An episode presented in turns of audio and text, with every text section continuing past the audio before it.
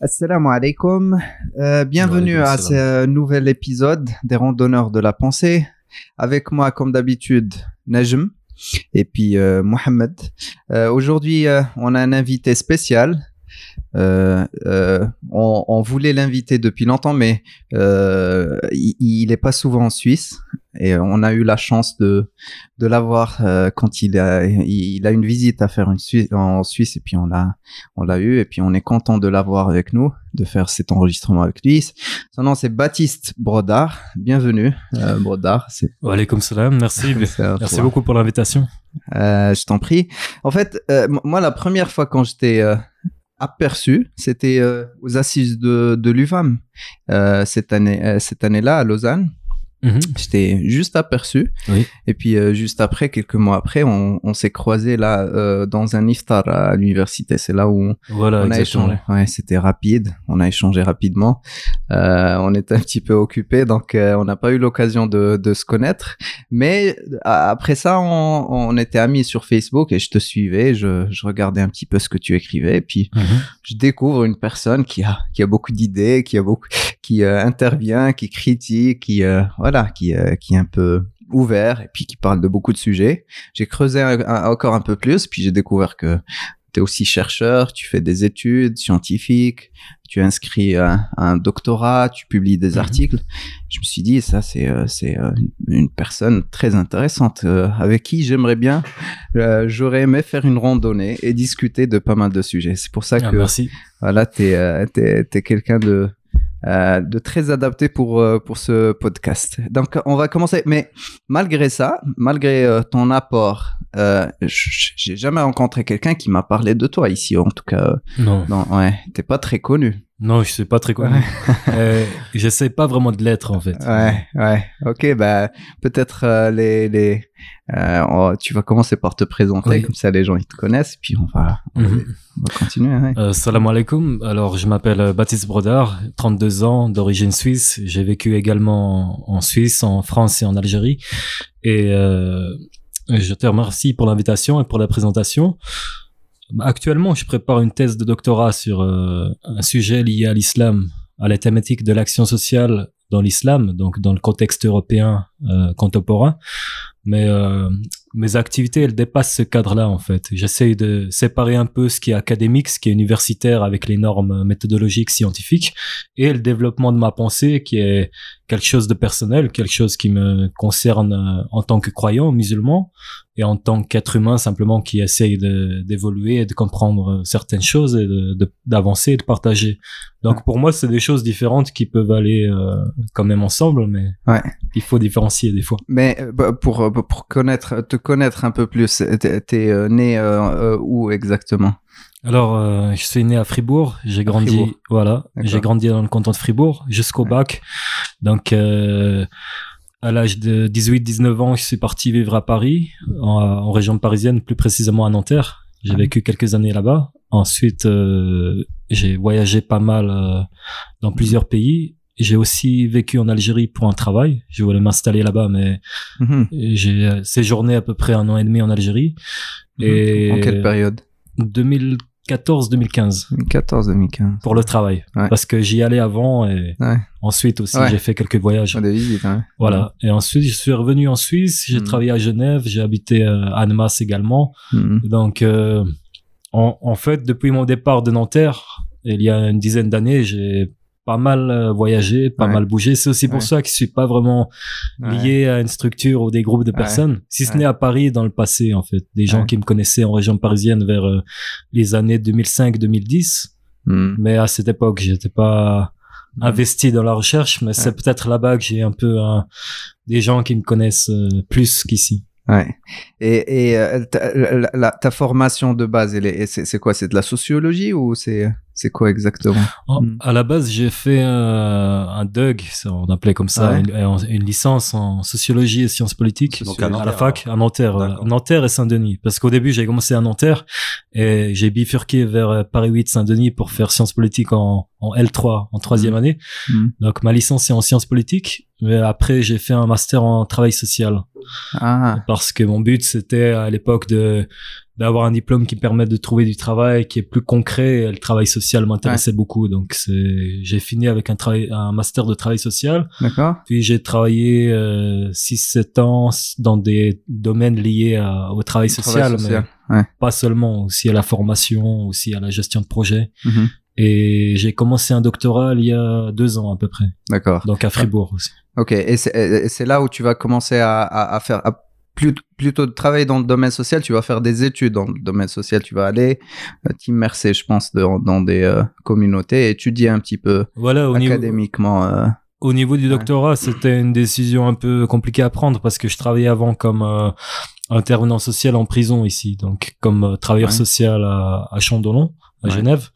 Et bon, j'étais euh, fonctionnaire finalement, donc c'était un peu un choix difficile de quitter ça pour commencer un Ah. doctorat vu euh, un peu le que j'avais un cadre, un équilibre professionnel. Ouais. Mais j'avais déjà travaillé sur la thématique de ma thèse au, au niveau du master. Donc en 2009-2011, j'avais fait une étude empirique sur euh, des cas d'action sociale musulmane, comme j'appelle, à Paris. Donc à Paris. des ouais. organisations Ouais. musulmanes qui qui euh, développent des projets Mm. contre l'exclusion, contre la pauvreté, contre différents problèmes. Et j'avais écrit mon mémoire de master sur ça en 2011. Donc j'étais resté un peu en lien avec euh, Ouais. cette thématique. Le, ce rapport, il est accessible pour ceux qui veulent le, le découvrir. Il est accessible Euh, sur Internet. Ce, rap- ce, ce mémoire n'est pas publié, mais je peux l'envoyer quand je Mais reçois je, des je demandes, pense que en je l'ai- fait. je l'ai trouvé sur Internet. Hein. Quelqu'un Le- l'a Le publié. mémoire complet. Le mémoire, hein. Euh, ah oui, oui, peut-être qu'il y a, non, y des pris- articles pris qui celui sont... de New York. Je- Ah pris oui, celui-là, oui, oui, oui. Celui-là, j'ai trouvé. Ouais, l'autre, j'ai Le vu qu'il existe, mais ah, d'accord, Moi, j'ai, une question. Je vais remonter un peu plus dans, je vais remonter un peu plus dans le temps. Je sais pas si, Mhm. si ça va être une question gênante ou pas. Euh, c'est la question qu'on pose à tous les Il n'y a convertis. pas de problème. Donc, euh, comment est-ce que tu t'es converti? Bon, en fait, je me, c'est une très longue histoire, donc euh, je vais essayer de résumer. Pour, bah, je pense que c'est- je peux pas répondre trop longtemps, mais tu peux prendre ton temps. en, en- en même temps, en même temps, pour être honnête, pour être honnête, je vais pas faire trop de raccourcis parce que des fois, on a tendance à, Ouais. comme c'est une question que tout le monde pose, on a tendance à résumer, résumer, résumer, puis après on lance une phrase qui Hmm. qui, qui n'est pas la vérité. Pour, pour moi, c'est un long Ah. processus en fait. D'accord. Donc ça, ça a commencé. euh, si on remonte loin, ça commence à l'enfance parce que je croyais en Dieu de la même manière que je crois en Dieu maintenant à peu près. C'est-à-dire que j'avais une éducation catholique euh, à l'école déjà, hein, parce qu'ici c'était euh, Ouais, l'éducation Fribourg. catholique à Fribourg. Et par la famille, plus ou moins, ils n'étaient pas très pratiquants, mais bon, il y a quand même un héritage Hmm. mais j'ai toujours développé ma propre foi en fait par rapport au catéchisme. Quand dans l'enfance, quand on me disait que Marie est la mère de Dieu, c'est quelque chose qui passait pas déjà quand j'avais 10 ans. Donc euh, je posais des questions, je me disais Dieu c'est Dieu Hmm. et Comment Jésus c'est fait un homme, euh, Ouais. un guide parfait pour moi. C'est Ouais. comme ça que je le voyais. Hmm. Mais on peut pas comparer et c'est des, des réalités complètement différentes. Hmm. Donc j'avais une résistance face à la à l'église, face au christianisme et ça m'a plus intéressé du tout justement à cause de ça. Mais j'ai continué à croire en Dieu sans avoir de religion et vers l'âge de 15-16 ans, je me suis intéressé un peu aux, aux religions euh, orientales, euh, taoïstes, bouddhisme à cause de- des, des arts martiaux. J'avais commencé à pratiquer le kung-fu puis je me suis dit Ah. euh, il y a un lien Avec- voilà une ambiance derrière et puis il y a un lien avec la dimension spirituelle parce qu'on bon on pense que que le Ouais. corps a des limites plus éloignées que ce qu'on pense. Donc qu'est-ce qu'il y a Mhm. après la mort?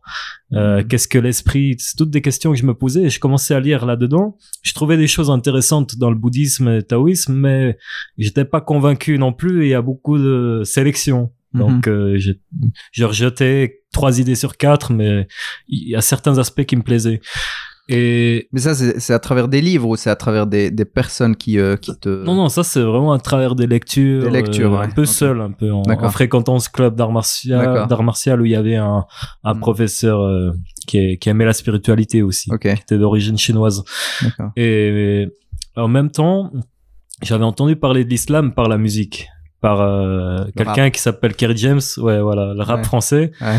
Qui, qui s'était converti à l'islam lui-même, d'origine haïtienne, et il avait fait une chanson en 2001, euh, 2001 quand j'avais 15 ans, qui résume sa vie et où il parle de son entrée dans l'islam. Mhm. Donc j'ai entendu ça à l'âge de 15 ans et ça m'avait beaucoup plu. Je me suis dit ah mais l'islam que je connaissais pas du tout a vraiment un, un bon message derrière en termes de valeurs, en termes d'éthique, en termes de de justice, de fraternité. Hmm. Et cette chanson m'a fait intéressé à l'islam Mhm. à ce niveau-là.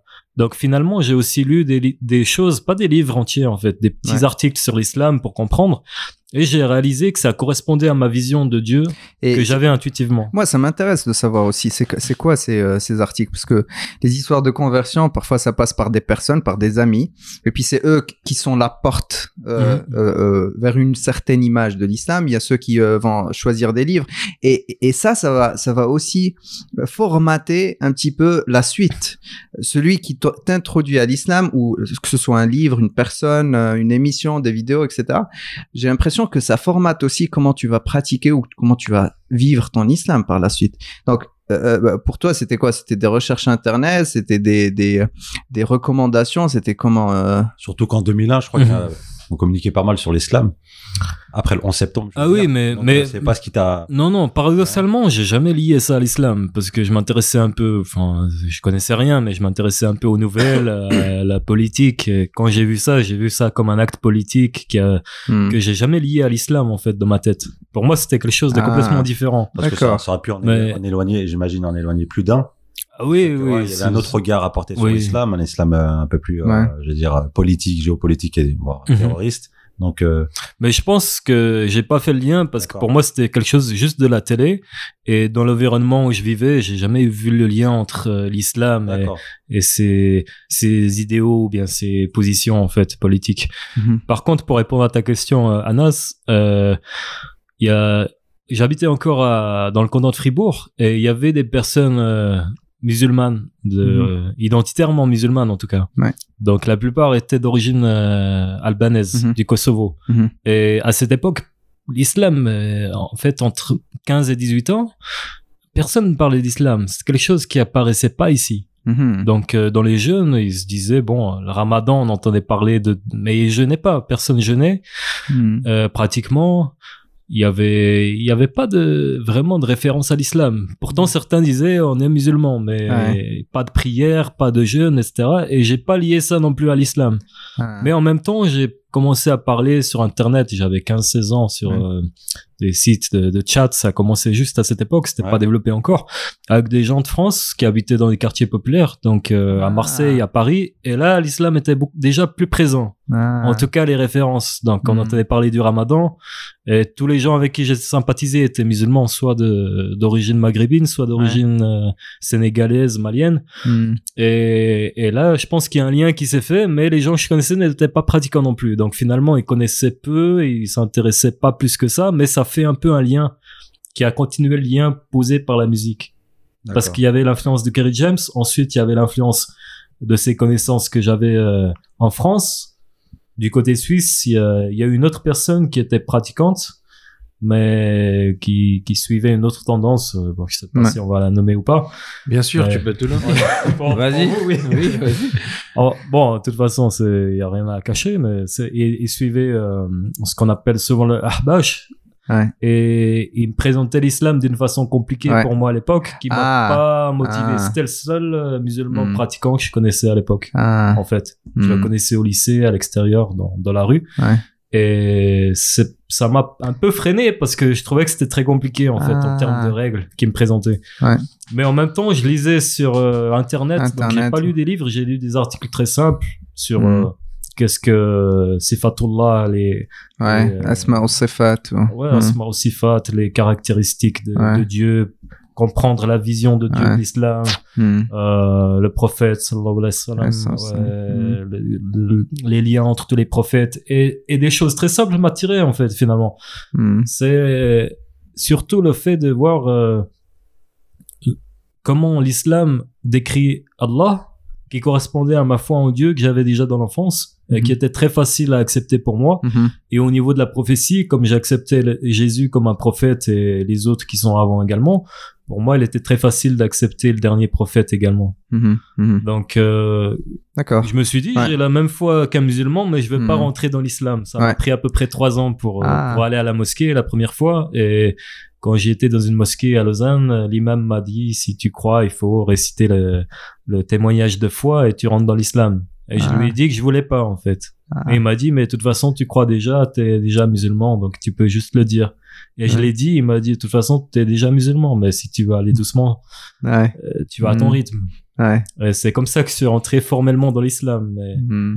dans un Mhm. long processus. Ah, ouais. Donc c'est ta conversion qui t'a quelque part amené à, à te, à- qui t'a amené à, à- à aller habiter à, à Paris quelque part. Euh, pas, Parce pas que tu as les, premiers, les premiers contacts que tu as eu en fait contact, c'est la Mhm. lecture sur internet avec euh, plus ou moins une correspondance. Excuse-moi si je avec- Chat. voilà des chats, une correspondance avec euh, des euh, des personnes qui étaient sur Paris. Voilà, mais en fait, ça s'est pas Ça, fait, c'est- ça s'est pas fait de cause à effet, ça s'est fait parallèlement. En fait, au début, je parlais dès mes 15 ans avec des gens qui habitaient en, en région parisienne, mais j'ai j'ai pas été leur parler à cause de l'islam. Je leur parlais comme un, comme un jeune de 15 ans, en fait, de tout et de rien. Et là, l'islam est venu comme un une sujet de discussion parmi dix autres, en fait. Mais après, ça m'a fait aller là-bas. Je suis parti euh, la première fois seul euh, à 16 ans sur Paris. Après, j'ai connu des gens, je suis reparti à 17 ans. Je suis reparti encore à, à 18 ans. Puis après, je me suis complètement euh, installé là-bas parce que je préférais euh, le mode de vie et, et j'avais quelques soucis en Suisse qui m'empêchaient de rester ici aussi. Et du coup, ça s'est fait comme ça, en fait. C'est Mais- étonnant. Hmm Oui, excuse- non, je te laisse terminer. Mais parallèlement, c'est vraiment une fois que j'ai vécu là-bas que j'ai commencé à pratiquer l'islam. Ça, c'est vraiment lié au fait que... D'accord, c'est étonnant parce que le, enfin, c'est pas étonnant parce que la le contexte que tu décris à Fribourg, dans le sens où euh, la communauté musulmane sur place était une communauté euh, traditionnelle, euh, je veux dire, on parlait pas de Ramadan, on parlait Non, pas, il y non, avait pas de, euh, il y avait pas de d'islam euh, nominatif, Ouais. voilà, exactement. Cette situation-là, moi, pour être pour être né à Paris, avoir grandi à Paris, euh, on, on a vécu cette période-là, mais c'était avant les années euh, 90, Mhm. euh, voilà. C'était donc, beaucoup plus tôt, en fait. Voilà, c'était beaucoup plus traditionnel, un islam de nos parents, etc. Donc c'était un, un islam Ouais. des foyers. Ouais, ouais, et exactement. donc voilà, et donc c'est c'est après les, les événements de de 90 en Algérie, donc pendant la décennie Mhm. noire, où il y a une vague de de musulmans de, de musulmans algériens qui sont remontés à, à Paris pour, euh, pour, Mhm. euh, les, les causes politiques et donc qui ont euh, on va dire islamisé ou réislamisé euh, Mhm. euh, les banlieues et donc nous euh, nous euh, on, a- on a grandi dans ce contexte-là à partir des années 90 Ouais. donc toi si je comprends bien toi à, à Fribourg euh, il y avait un il y a eu un vide quelque part non? Ou euh, Mhm. ou, euh, À Fribourg, à l'époque, il y avait, pour moi, strictement, il n'y avait pas d'islam chez les jeunes. tu, as- tu as gagné Mhm. 20 20 30 ans de déplacement à Paris en fait Ah oui, oui, oui, complètement.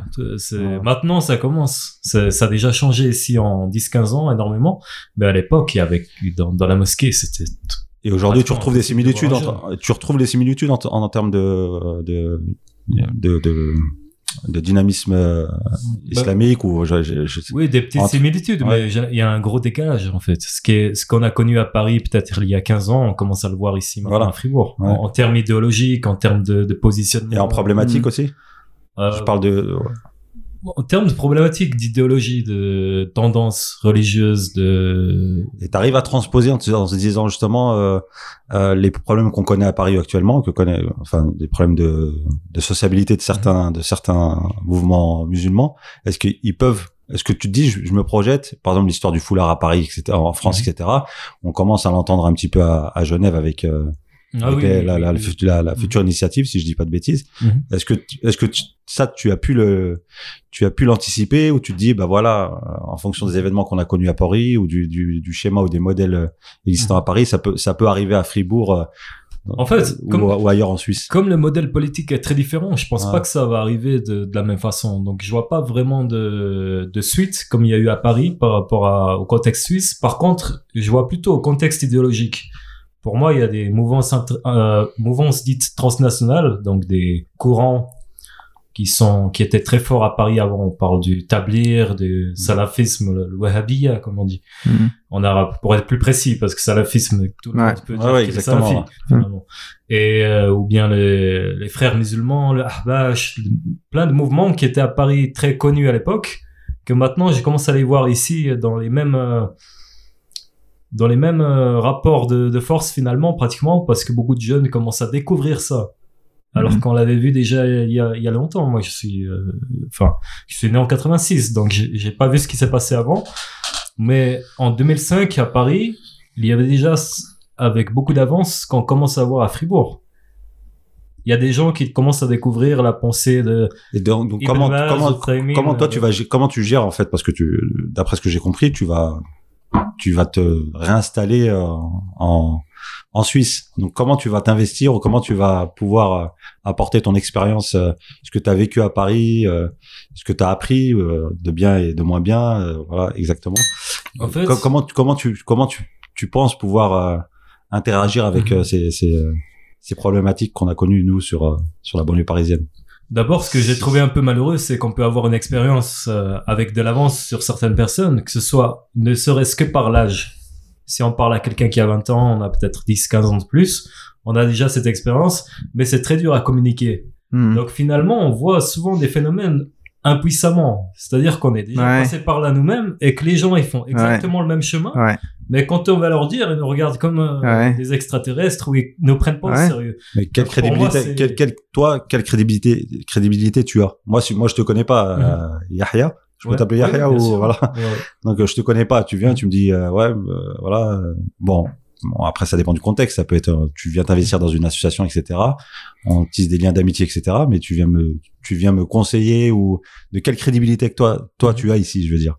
Justement, moi, moi, j'ai jamais été dans ce, cette quête de, de crédibilité ou bien cette quête d'être euh, considéré comme un, un modèle. Enfin, de toute façon, je veux pas, je le suis pas, mais ou bien quelqu'un qui va donner des leçons et expliquer.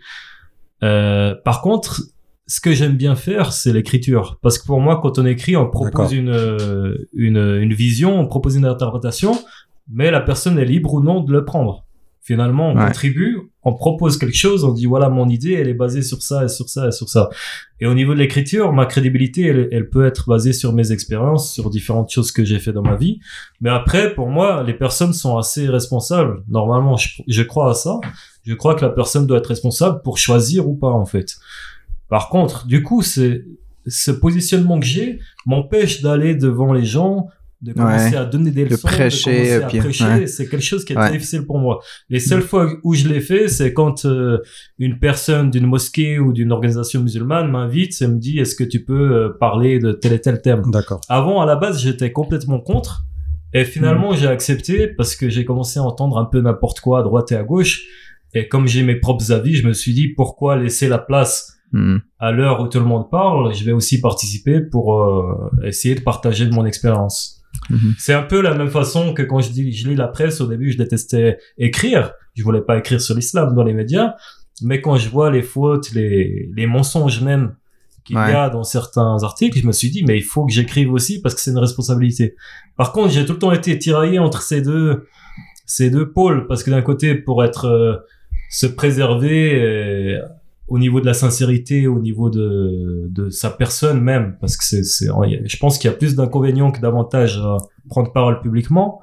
On a intérêt égoïstement à, à rien dire et observer finalement. Comme ça, on apprend des autres et puis on fait notre vie tranquillement sans, sans se mouiller. mais ça, c'est... mais, mais euh, là, t'as, t'as, t'as, t'as beaucoup plus de responsabilités toi qui as pas mal voyagé, qui a étudié, qui, est, qui t'as un doctorat, enfin t'es, t'es en voie d'avoir un doctorat, inchallah. inchallah. Donc t'as quand même euh, pas mal d'études derrière toi, t'as de l'expérience.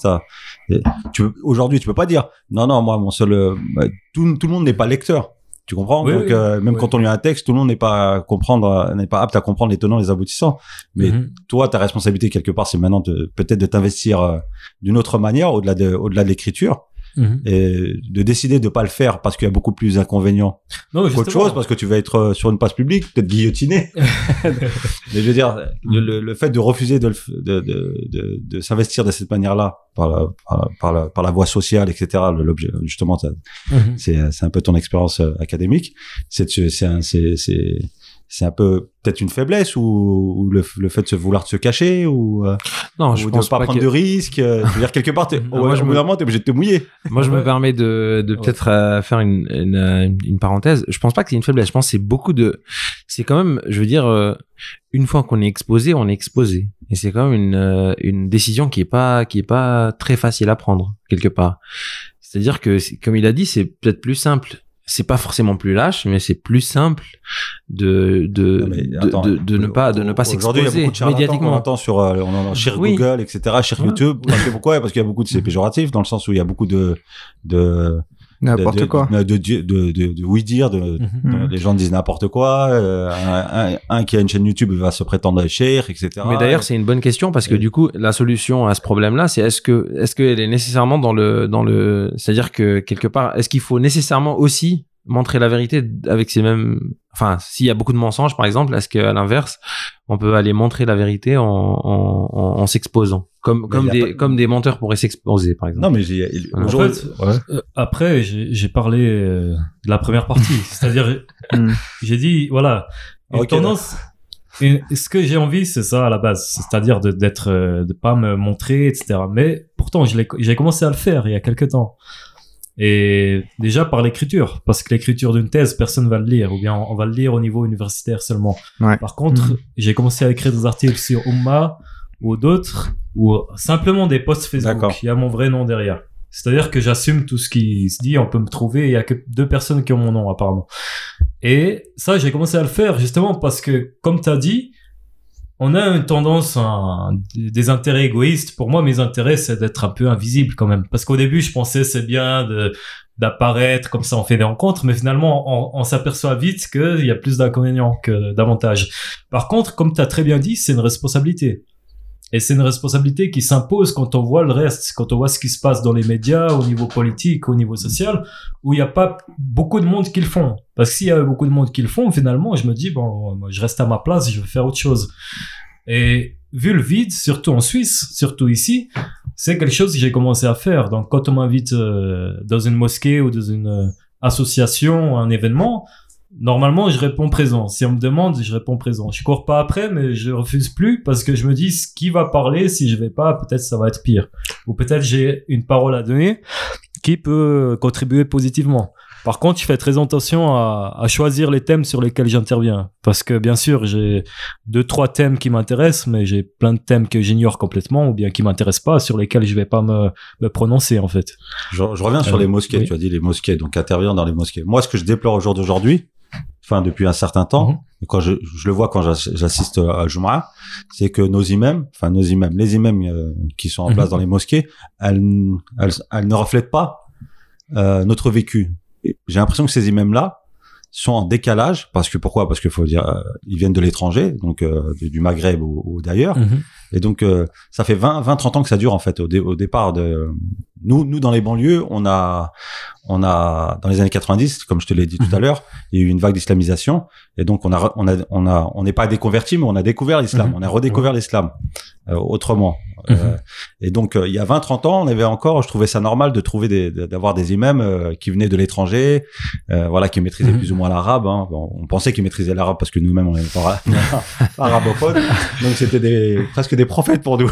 Ouais. Et donc, au jour d'aujourd'hui, on est encore avec ces, euh, ces, ces, ces- ces imams Mhm. euh, qui viennent de l'étranger qui sont complètement, je trouve qu'ils sont complètement en décalage. Et je te jure, des fois, je suffoque quand je Mhm. suis à un, un, un, jum- un Jumu'ah et une j'ai envie de me lever et partir parce que ne serait-ce que dans le français, c'est catastrophique, complètement en décalage avec euh, l'environnement social, l'environnement politique. Mhm. Ils sont en phase avec rien en fait. Euh, je pèse mes mots, hein, vraiment en phase avec rien, avec rien.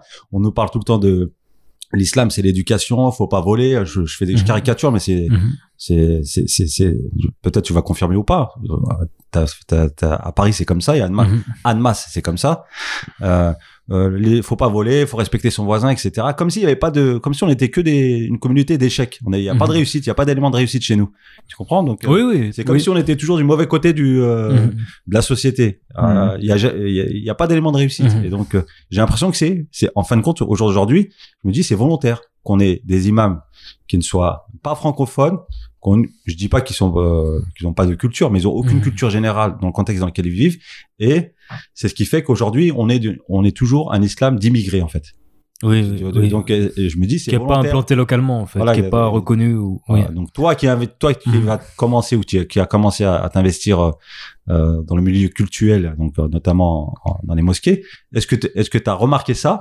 Ou Mhm. est-ce que est-ce même si tu l'as remarqué, on va dire, est-ce que tu trouves ça le normal Mhm. que qu'aujourd'hui on est toujours des imams venus de l'étranger, etc. Et, Mhm. et voilà. C'est une, une- une remarque que je partage euh, pour la plupart de ce que tu as dit, en fait. Déjà, à Paris, en région parisienne, c'était comme ça à l'époque.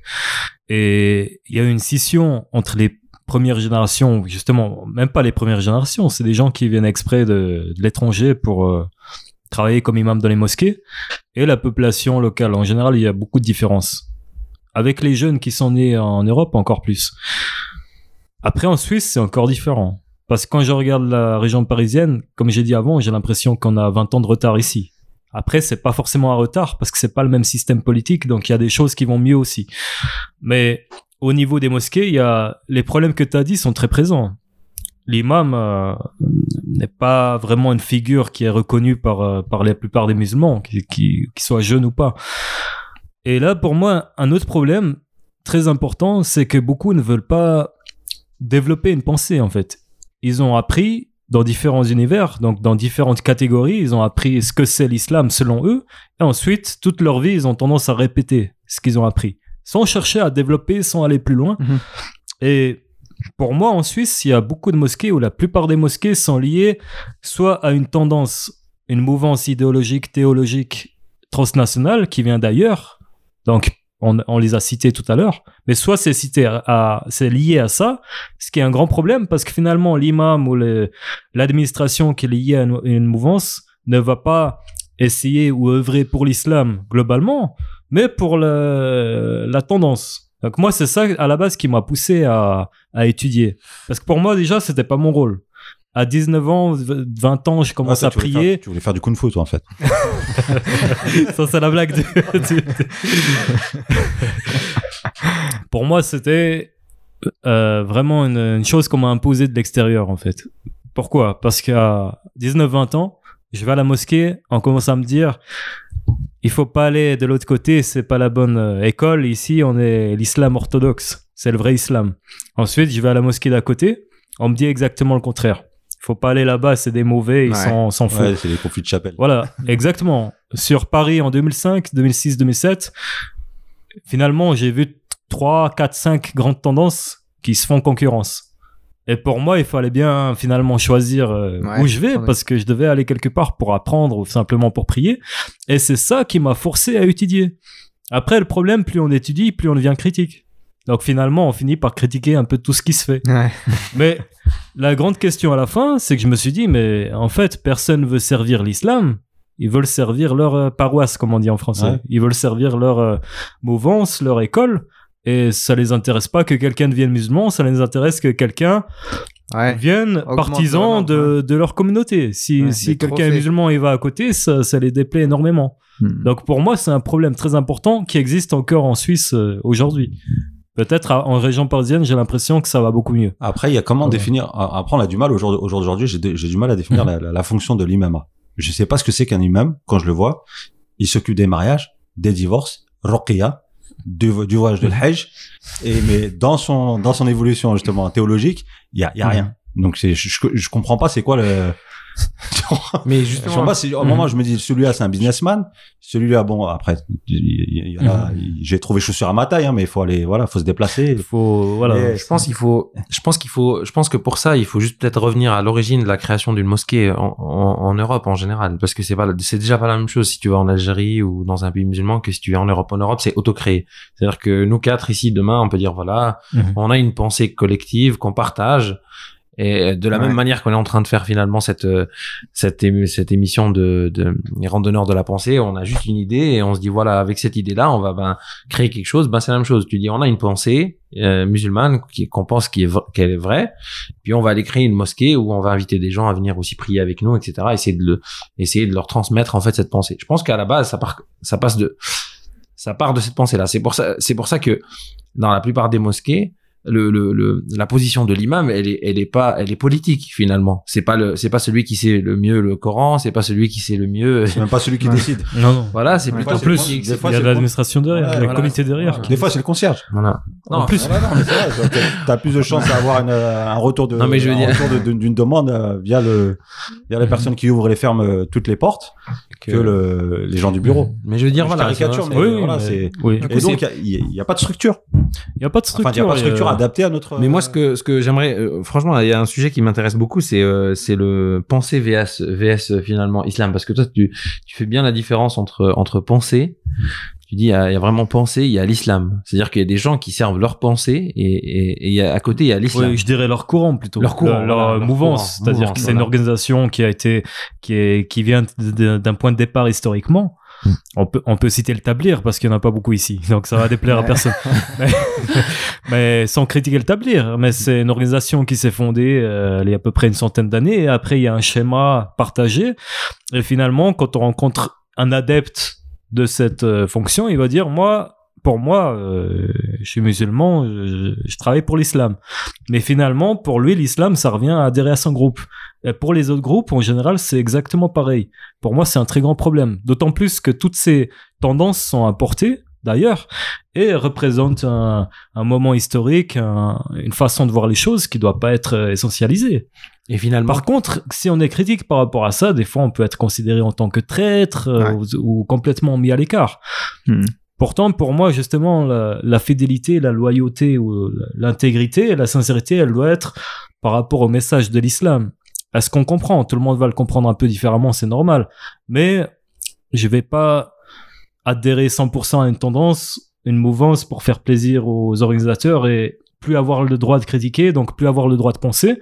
Par contre, c'est ce qu'on attend souvent d'un musulman qui s'investit associativement, socialement ou dans la communauté. C'est aussi pour ça que j'ai beaucoup de mal actuellement et de plus en plus avec les années à me à rejoindre une organisation, une mouvance, une, une association parce que j'ai l'impression que il faut rentrer dans ce cadre de pensée qui est fermé et on va te forcer à dire l'islam c'est ça, c'est comme ça, ça c'est haram, ça c'est halal et tout est écrit et t'as pas le droit de demander pourquoi. Tu es, contre- tu es avec moi Donc- ou contre moi Voilà, exactement.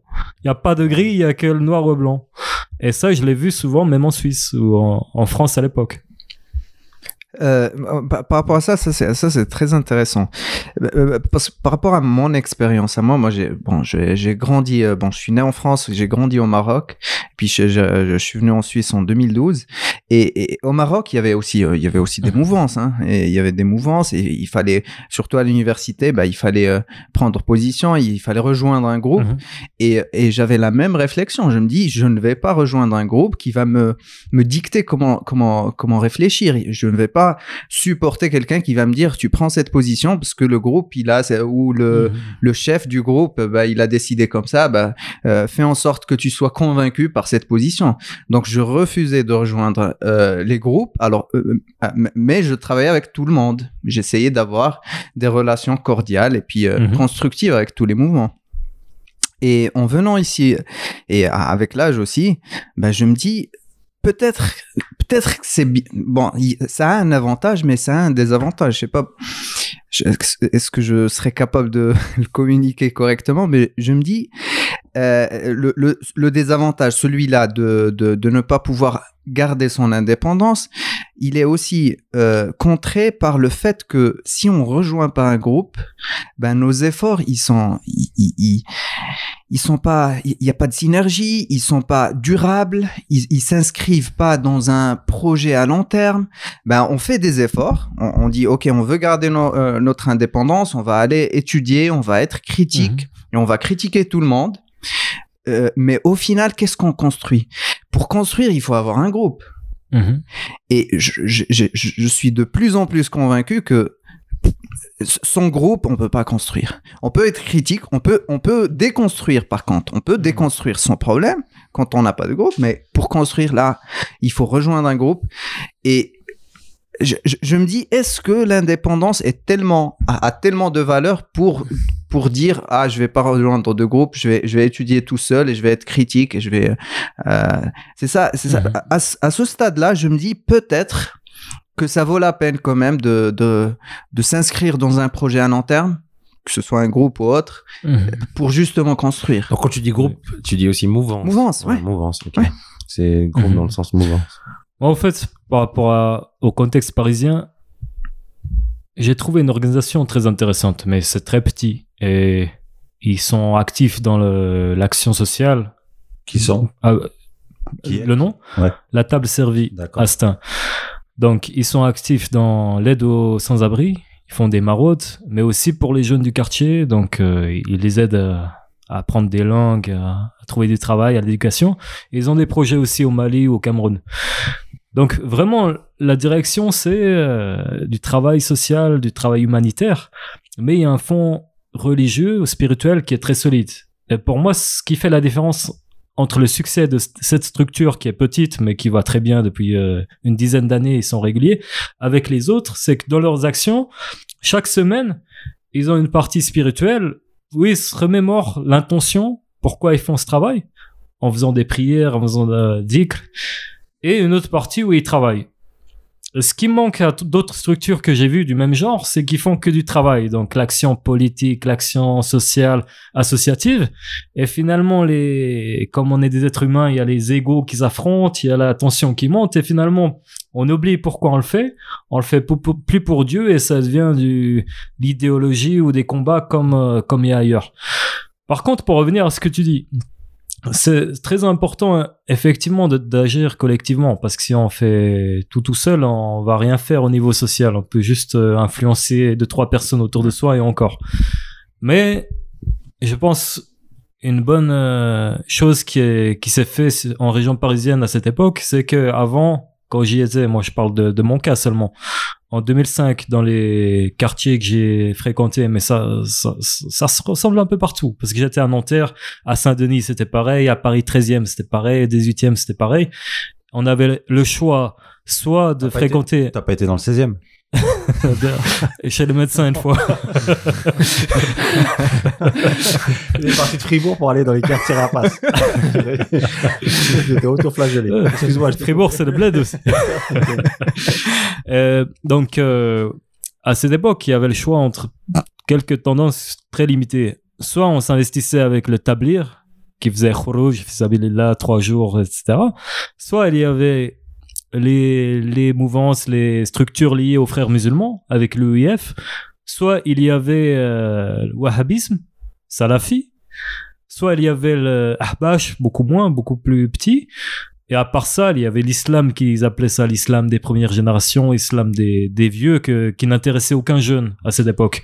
Donc il y avait le choix seulement à ce niveau-là pour s'investir collectivement. Donc normalement, tout le monde allait dans un des trois premiers, soit Wahhabiyya, soit le Tijuan, soit le Tablir. Et après, les nouvelles structures que j'ai vues, le très grand intérêt que j'y ai trouvé, c'est l'indépendance. C'est-à-dire, c'est des gens qui se disent, nous, on est musulmans, on a envie d'agir. Mais on, se regroupe sur l'action, on se regroupe pas sur une idéologie. Donc là, par exemple, la raison d'être du collectif, ça va être l'action sociale. Hmm. Ça regroupe des musulmans qui peuvent penser différemment, mais sur un projet commun.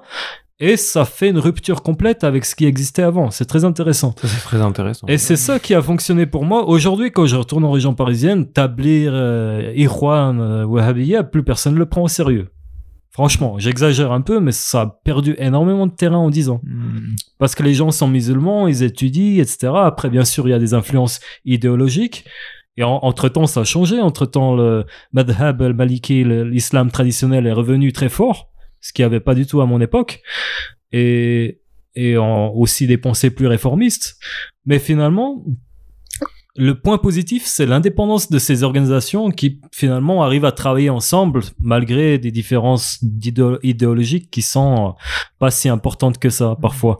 Donc je pense qu'il y a moyen de rejoindre une, une structure pour pas être seul, à condition à ce que ce soit l'action déjà ancré sur le sur le terrain, ancré euh, ici où on est, et pas lié à des intérêts qui viennent d'ailleurs ou des intérêts d'organisation. Donc, du coup, on pourrait imaginer aussi une, une, structure complètement non musulmane finalement.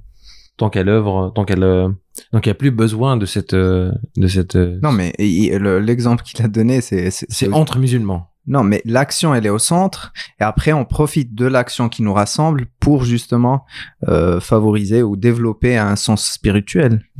Ah, ok. Ben, c'est ça l'exemple de, de l'association que tu as cité. Non, l'exemple de l'association qu'il a cité.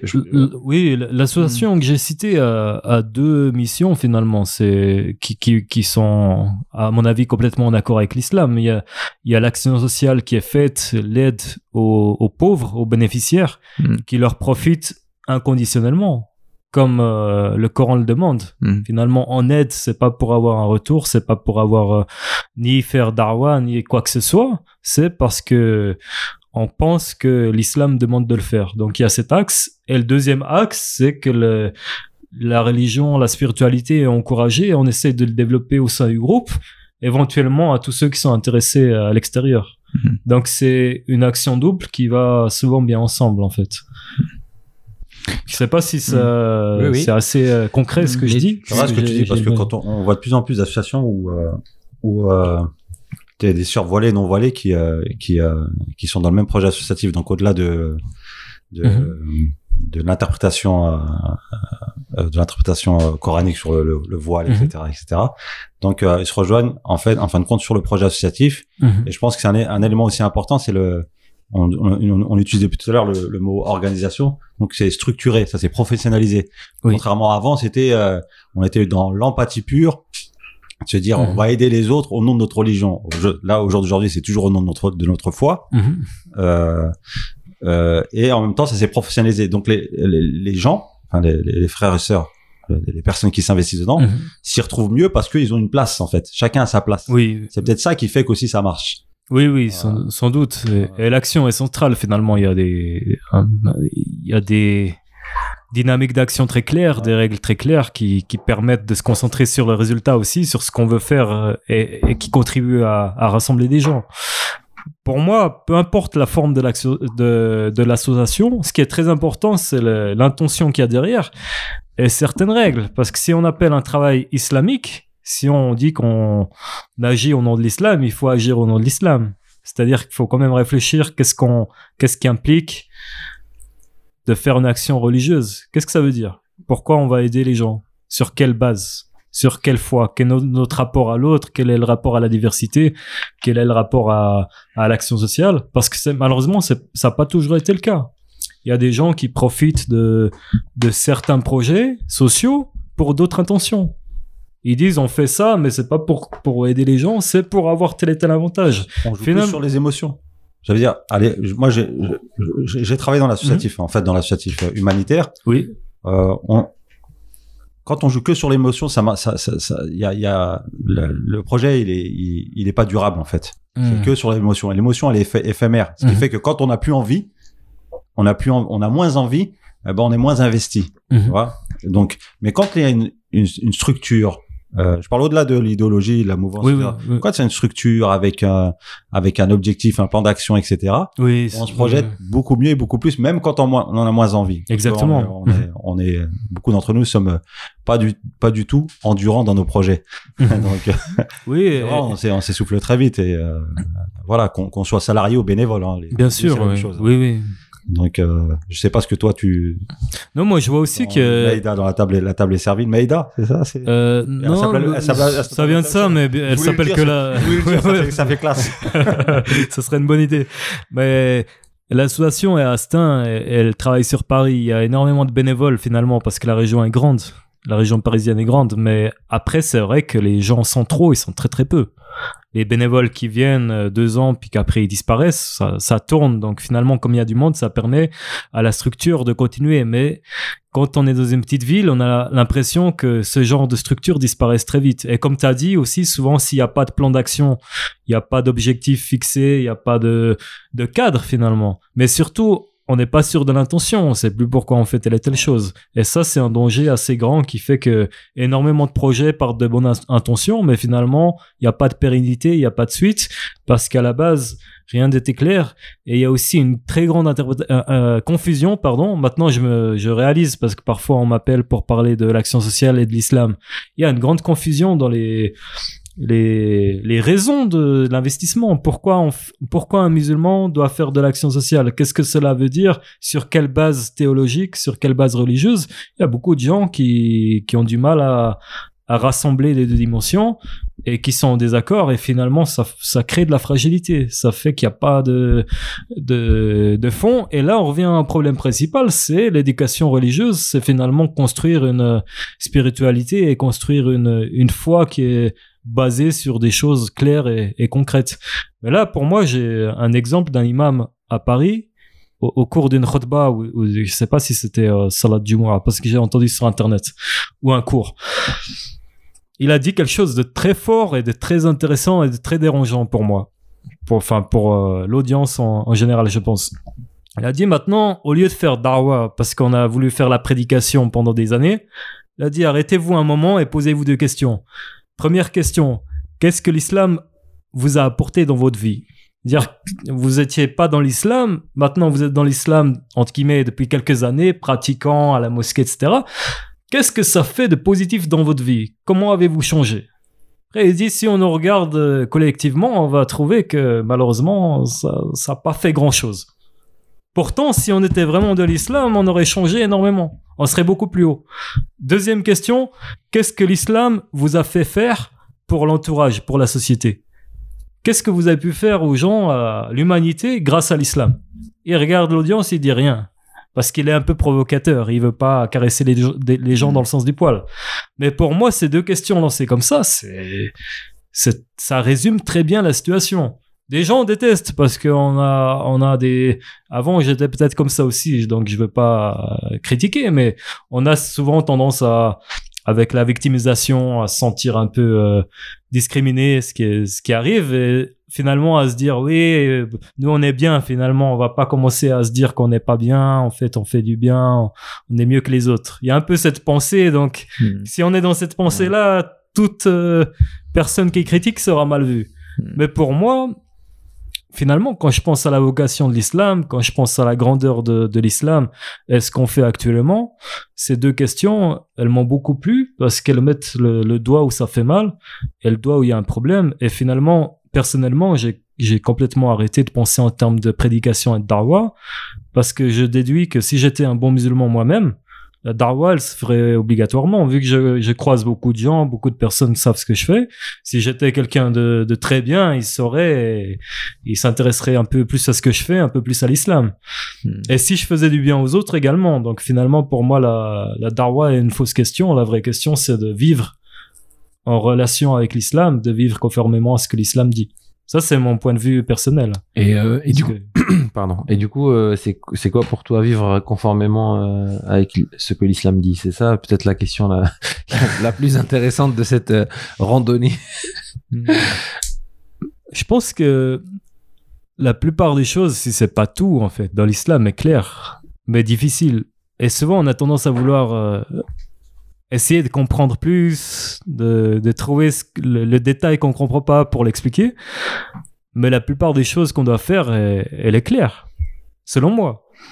Je suis euh, assez large dans ma vision de l'islam, mais il y a des consensus, il y a des idées qui sont partagées par tout le monde.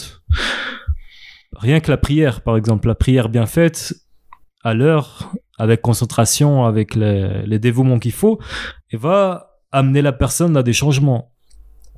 Il faut prier à l'heure, normalement. Par exemple, je peux avoir du mal à le faire, c'est quelque chose que je dois déjà travailler sur moi. C'est pour ça que je reviens tout le temps à la pratique, pas au discours, parce que les choses sont tellement évidentes. Après, on a les...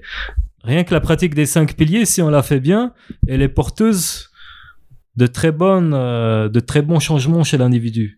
Et ça, j'en suis persuadé. Mais souvent, on a du mal, enfin, en tout cas, j'ai du mal à le faire pour X raisons. Donc, je dois essayer d'améliorer ces aspects, de corriger ça, ce qui va me, me faire euh, finalement évoluer spirituellement et personnellement. On dit que la prière éloigne des, des mauvaises actions, des, des mauvaises choses.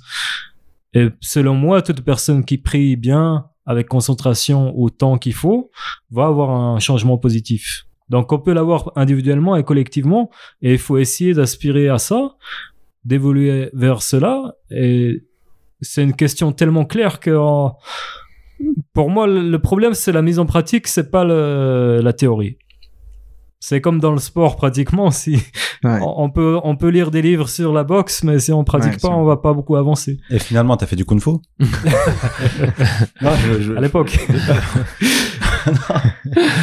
euh, tu dis ça Je- pour je- faire peur à mes détracteurs. non, non,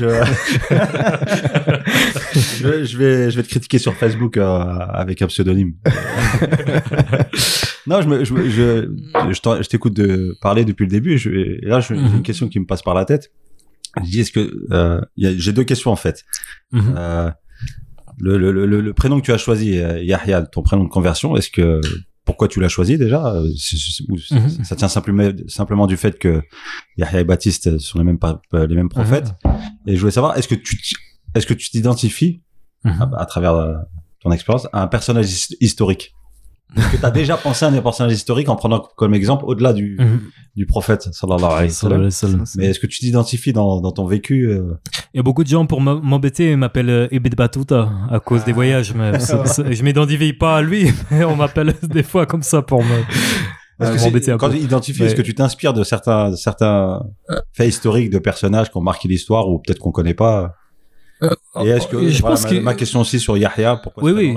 Je pense qu'on doit s'inspirer de beaucoup de personnes, mais que chaque personne est, est euh, différente. Et la sécurisation de quelqu'un, elle nous pousse des fois à la négligence. Par exemple, on aime bien dire ah moi je suis pas bien, etc. Et parce que l'autre il est beaucoup mieux que moi, et du coup je fais rien, je vais aller dormir.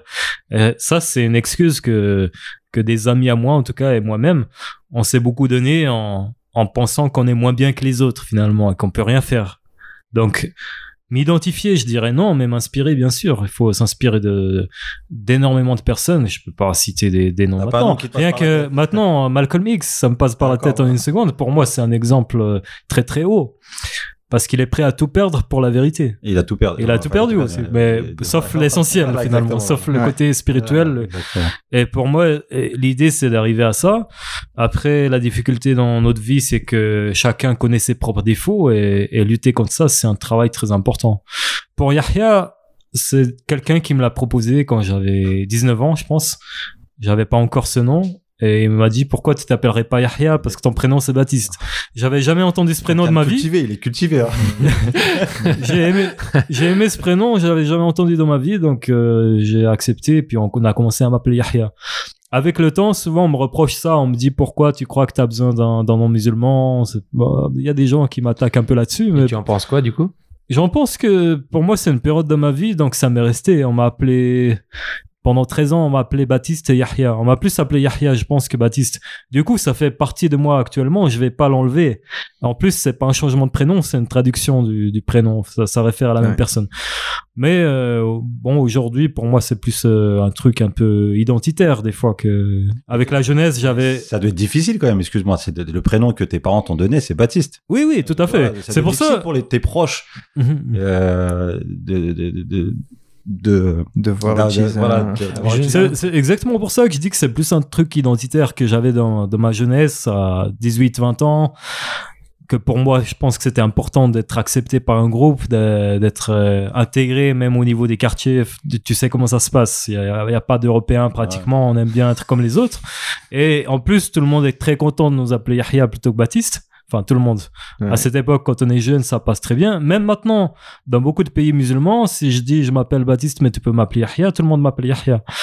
Et déjà, ils retiennent mieux. Et, et voilà, c'est quelque chose qui, qui pense, qui fait que on est passé d'une identité à une autre, puis qu'on est accepté par le groupe. Aujourd'hui, à mon âge, je suis complètement contre ces, ceci. Mais je pense que c'est très humain.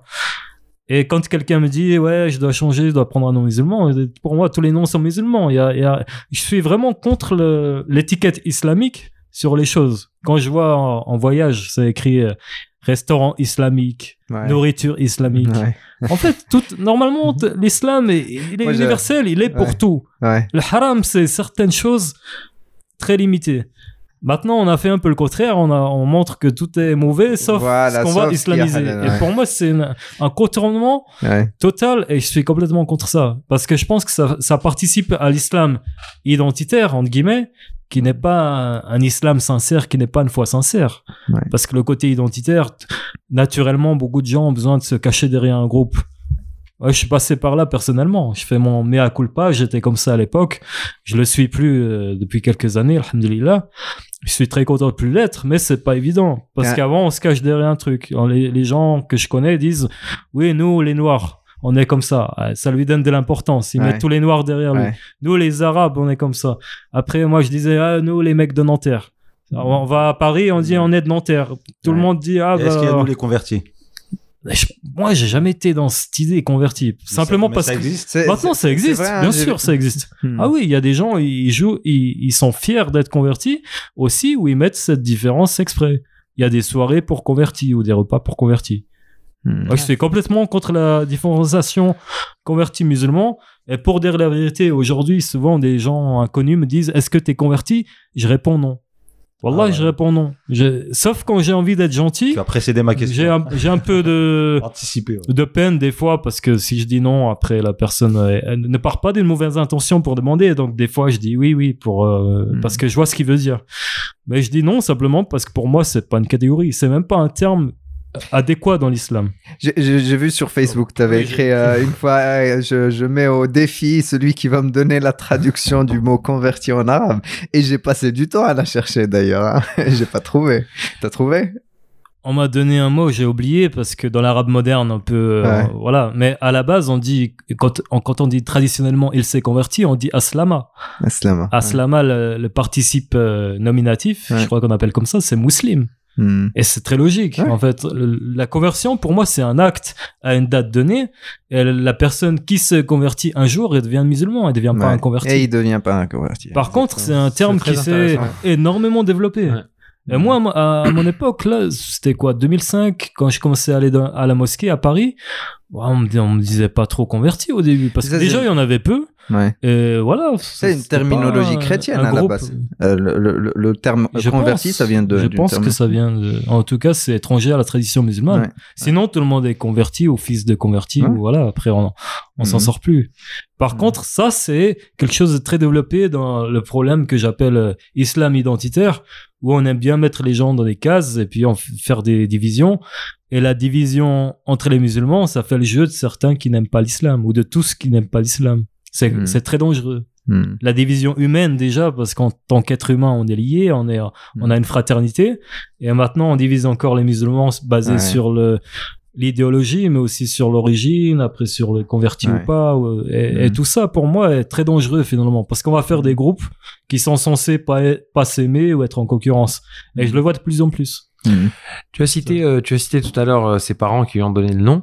Moi, je voulais bien, euh, je serais intéressé de savoir euh, comment l'ont pris tes parents, cette islamisation. Pour pas dire conversion.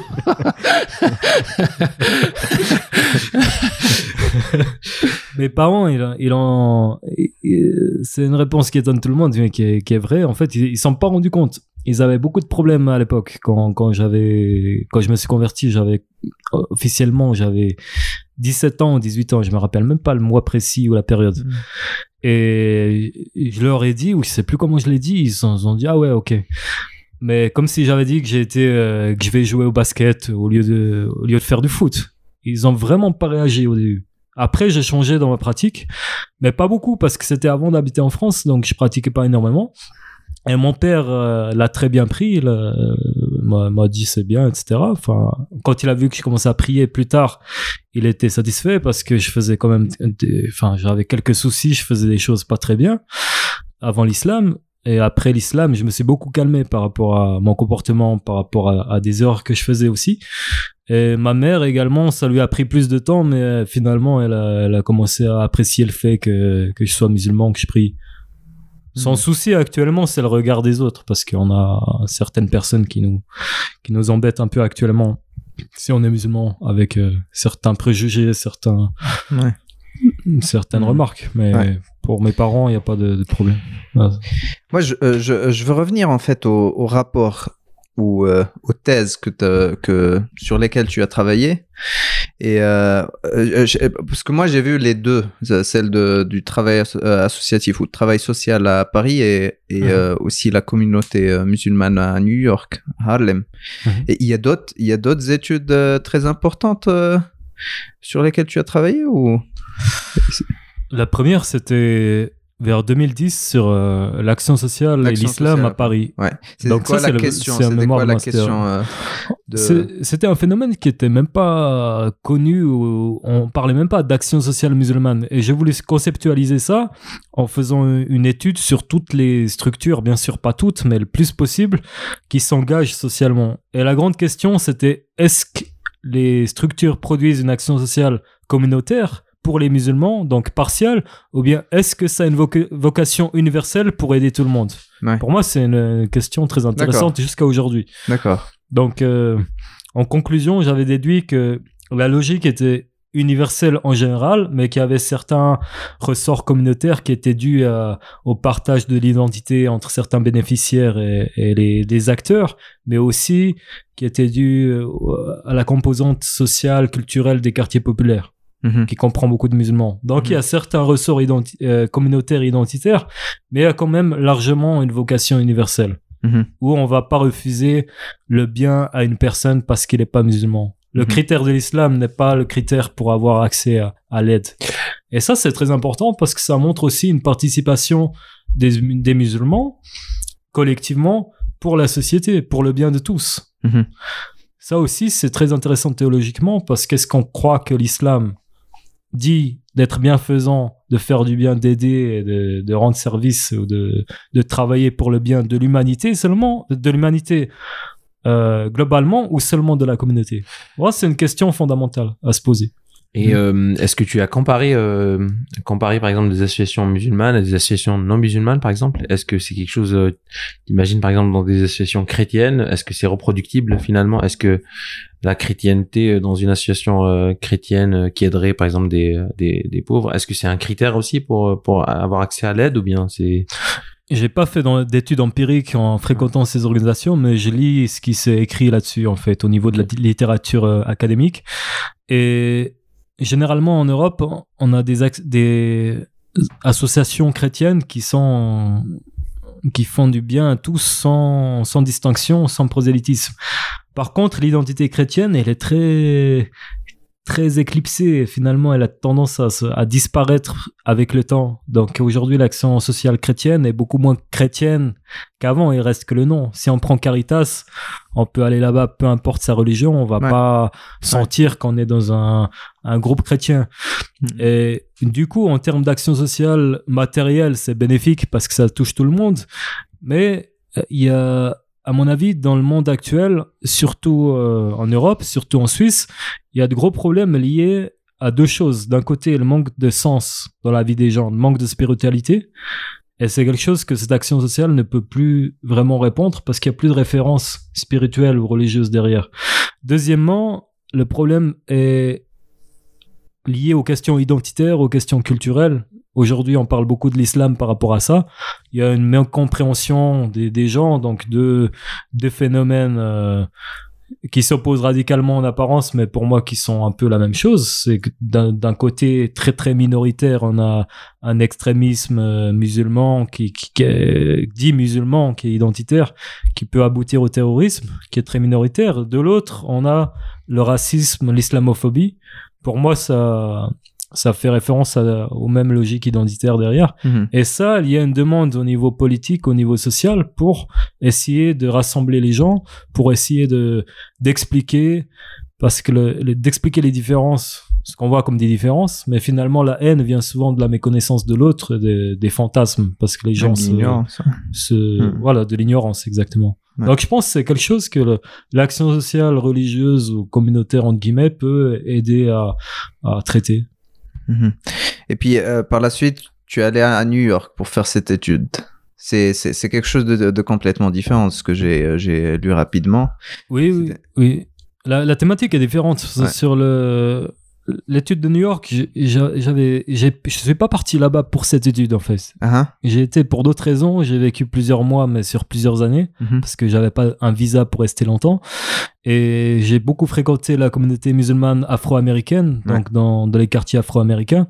Et je me suis intéressé justement à la montée du salafisme wahhabisme dans leur euh, dans leur euh, mosquée, dans certaines populations. Ça m'a interpellé parce qu'à la base, avant, il y avait un héritage de Nation of Islam qui n'est pas l'islam, mais qui a des références religieuses, des références musulmanes. Et je me suis dit, mais comment on peut passer de ça, majoritairement au niveau communautaire, à une présence euh, euh, salafiste wahhabite très forte, vraiment dans, dans le côté madrali, dans le côté euh, hmm. qu'on trouvait aussi en, en région parisienne à l'époque. Hmm. Et c'est aussi pour ça que j'ai fait ces études, ces entretiens avec les personnes que j'ai rencontrées. Et j'ai essayé aussi de, de, comprendre le succès de, de ça parce qu'on voit souvent, en fait, dans les quartiers défavorisés dans le monde, le point commun entre euh, des, des- des personnes attirées par le salafisme ou wahhabisme dans des quartiers très défavorisés, dans des populations qui n'ont pas étudié, qui n'ont pas beaucoup d'accès aux services ou, ou euh, à l'éducation. Ouais. Donc il y a des points Et communs à faire. Et, qu'est-ce qu'on apprend de. euh, qu'est-ce que tu as appris de cette, euh, cette expérience, euh, de ces euh, interviews? Personnellement ou dans, non, au niveau dans- des... au niveau dans les de- deux niveaux, Ouais. L'article est publié. Mais, mais la question, Mais on peut la, le la résumer, question, comment on peut passer, ouais, c'est résumé, Ouais. comment on peut passer, voilà, d'une, euh, de, de l'extrême, euh, je sais pas, nord à l'extrême sud, de Nation of Islam au wahhabisme, ça c'est un processus qui, euh, qui est intéressant. En bien fait, en fait, ce que j'ai compris, ça ressemble. Déjà, peut-être, est-ce que moi, je sais pas ce que c'est que cette notion de Nation of Islam. Peut-être, ça serait bien juste d'expliquer. euh, Nation of Islam est un groupe euh, qui, qui commence à disparaître, qui est encore, euh, qui, qui a beaucoup changé en tout cas. C'est le groupe auquel appartenait Malcolm X Mhm. à l'époque. Donc, c'est un groupe qui s'identifie comme musulman, comme islamique, mais qui n'est pas du tout islamique parce que la, foi, les dogmes de la foi, la, prophétie, euh, les, idées sont complètement différentes. Finalement, c'est plus un groupe sectaire que religieux à la base, mais il y a des références à l'islam qui fait que, à la mort du fondateur, il y a un des fils qui a repris, mais tardivement, euh, Walid Din Mohammed. Je pense que dans les années 70, il a repris ce groupe et l'a transformé pour le mettre en accord avec l'islam sunnite. Donc, majoritairement, maintenant, c'est devenu euh, euh, conforme aux, aux enseignements de l'islam.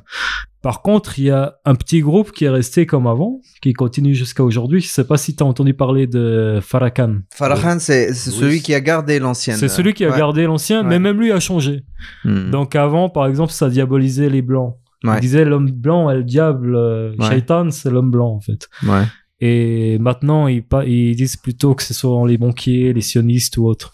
Hmm. Donc il y a, il y a des contours qui sont qui sont apparus dans dans ce des, des modifications qui sont apparues dans ce groupe, mais à la base c'était euh, vraiment un groupe euh, pour les droits des noirs qui considère l'homme blanc comme le diable et qui considérait son leader comme un prophète. Donc ça n'a rien d'orthodoxe finalement. Mais Malcolm X, à la fin de sa vie, il a fait le, le Hajj et il est- s'est converti à l'islam parce qu'il a réalisé que ce qu'on lui a appris n'était pas le vrai islam. Hmm. Il y a beaucoup de gens qui ont suivi ça. Après, pour revenir au wahhabisme, le problème, il est très similaire à la région parisienne à l'époque. Il y a deux choses aux États-Unis. Des, des musulmans d'origine immigrée, de différentes origines, surtout pakistanaises, indiennes, mais aussi soudanaises ou autres en fonction des villes. Et il y a des musulmans afro-américains qui sont souvent nés avec un prénom comme euh, Omar ou euh, peu importe, Mohamed, mais qui n'ont pas de lien avec l'islam. C'est-à-dire que leurs parents étaient de Nation of Islam ou eux-mêmes, mais ils savent pas comment ils savent pas faire la prière. Ils connaissent pas surat euh, al-Fatiha. Ouais. Ils Hmm. connaissent rien à l'islam si ce n'est des références. Donc ils disent Allah, ils disent euh, ils ont des prénoms musulmans et ils se disent musulmans peut-être, mais ils ont pas cette euh, ce lien avec l'islam. Et finalement, avec le mélange de certains immigrés, il y a cet intérêt qui est qui est revenu. Même dans la musique, dans le rap euh, américain, il y a énormément de références à l'islam par le groupe Five Percenters, qui est encore Mhm. différent, mais qui est une sorte de d'émanation de Nation of Islam. Eux, ils pensent que l'homme noir a 5% de Dieu en lui. Donc c'est très très hétérodoxe, mais ils ont des références finalement dans la musique islamique. Des Ouais. références, ils parlent de Allah, ils ont, ont certaines. Il y a des chansons très connues comme ça, mais les gens font pas attention. Ouais. Et ensuite, il y a, il y a eu ce- cet intérêt pour de beaucoup d'Afro-Américains, notamment par la lecture de de la biographie de Malcolm X, qui les ont poussés à l'islam, à s'intéresser à l'islam. Et il y a personne pour, euh, il y a pas d'héritage familial. Donc il faut trouver l'islam où il est, dans les mosquées, dans, qui est pas partagé par différentes tendances. Sur Internet, pas encore, je pense. Il n'y avait pas encore Ouais, pas trop Internet, mais il y avait des mosquées localement. Et les mosquées euh, salafistes wahhabites ont celles qui avaient le plus d'attrait. Pour Ouais. plusieurs raisons, je pense. Et c'est très similaire à, à la région parisienne. D'un côté, ils proposent des bourses pour aller étudier à Médine. Et les conditions de vie sont beaucoup plus favorables que dans les lieux où ils Mhm. enseignent l'islam euh, traditionnel, malikite ou shafiite ou autre. il y a beaucoup de personnes qui sont parties là-bas, ils reviennent et ils transmettent cette, euh, ces idées. Il y a aussi la littérature qui est gratuite, qui est distribuée un Ouais. peu partout. Ouais. Mais surtout, il y a une conscience communautaire très forte chez eux qui fait que le- tout est clair et tout est codifié. Halal est clair, haram est clair. On donne un code et on dit qu'est-ce qu'il faut faire pour être un bon musulman. Et ensuite, on propose une euh, identité euh, de, de, de gagnant finalement. On vous dit vous êtes dans le groupe sauvé. Est-ce que c'est pas un moindre mal? En, en connaissant l'histoire, euh, l'histoire, l'histoire après les compagnons, les guerres qui se sont Mhm. succé- succédées, etc. Est-ce que c'est pas un moindre mal de se dire on va tout codifier? Parce que moi, wahhabisme au jour d'aujourd'hui, je rebondis plusieurs Mhm. fois, mais je, je sais pas ce que ça veut dire.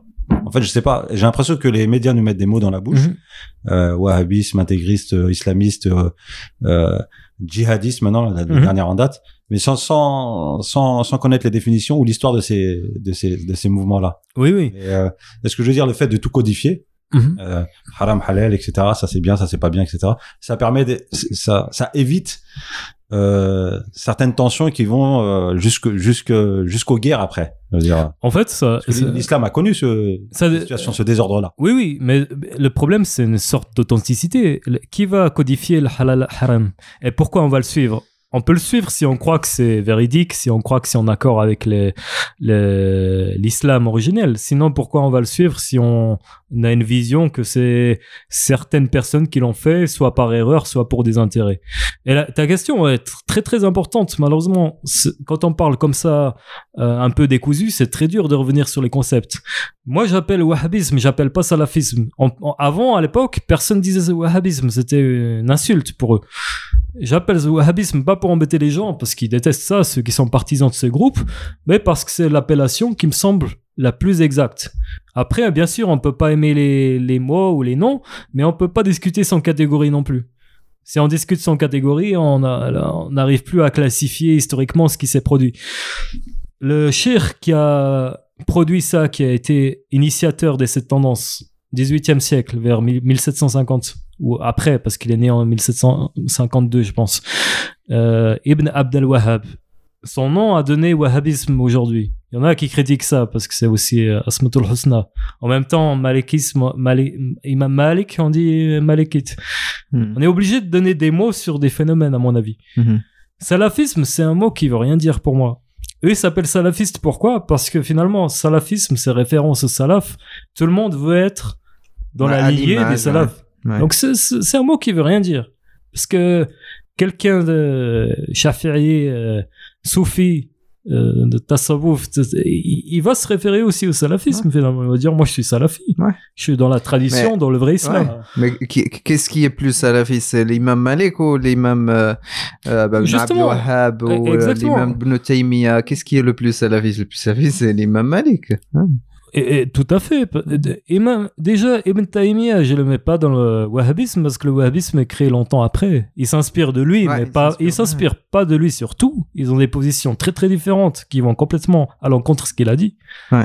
Par exemple, au au niveau du djihad, à l'époque, c'est un des, des seuls qui a dit que le djihad est seulement défensif à Mhm. son époque. C'est un des rares qui a dit ça.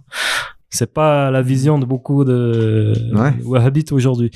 Pourquoi on classifie comme ça? Parce que ce shir euh, Ibn Abd al-Wahhab, à son époque, il, a créé un nouveau fiqh pour moi. Ils sont contre la référence au mad- madhahib parce qu'ils se disent nous, on veut revenir au Coran et à la Sunna. On va balayer, balayer tout ce que la tradition a, a produit parce qu'il y a beaucoup d'erreurs, etc., de superstitions. C'est un peu le message d'origine. Le problème, la personne fait ça basé sur ses idées. Donc, il y a des, des milliers de hadiths, plus des centaines de milliers. Il faut une méthodologie difficile pour identifier ce qu'on garde ou pas. Et encore, faut le comprendre différemment. Donc, dans le madhab, il y a toute une euh, discipline Ouais. pour avoir euh, accès à, à ces données et les comprendre. Eux, ils ont une, une façon de penser Mhm. complètement différente et ils ont créé une un nouveau système. Au niveau de la aqidah, ils ont créé un nouveau dogme qui n'a pas existé auparavant. Concrètement, moi je parle de ce que, je- ce que j'observe dans ma vie. Des gens aux États-Unis ou en France à l'époque, ils vont vers un musulman dehors et disent Où est Dieu?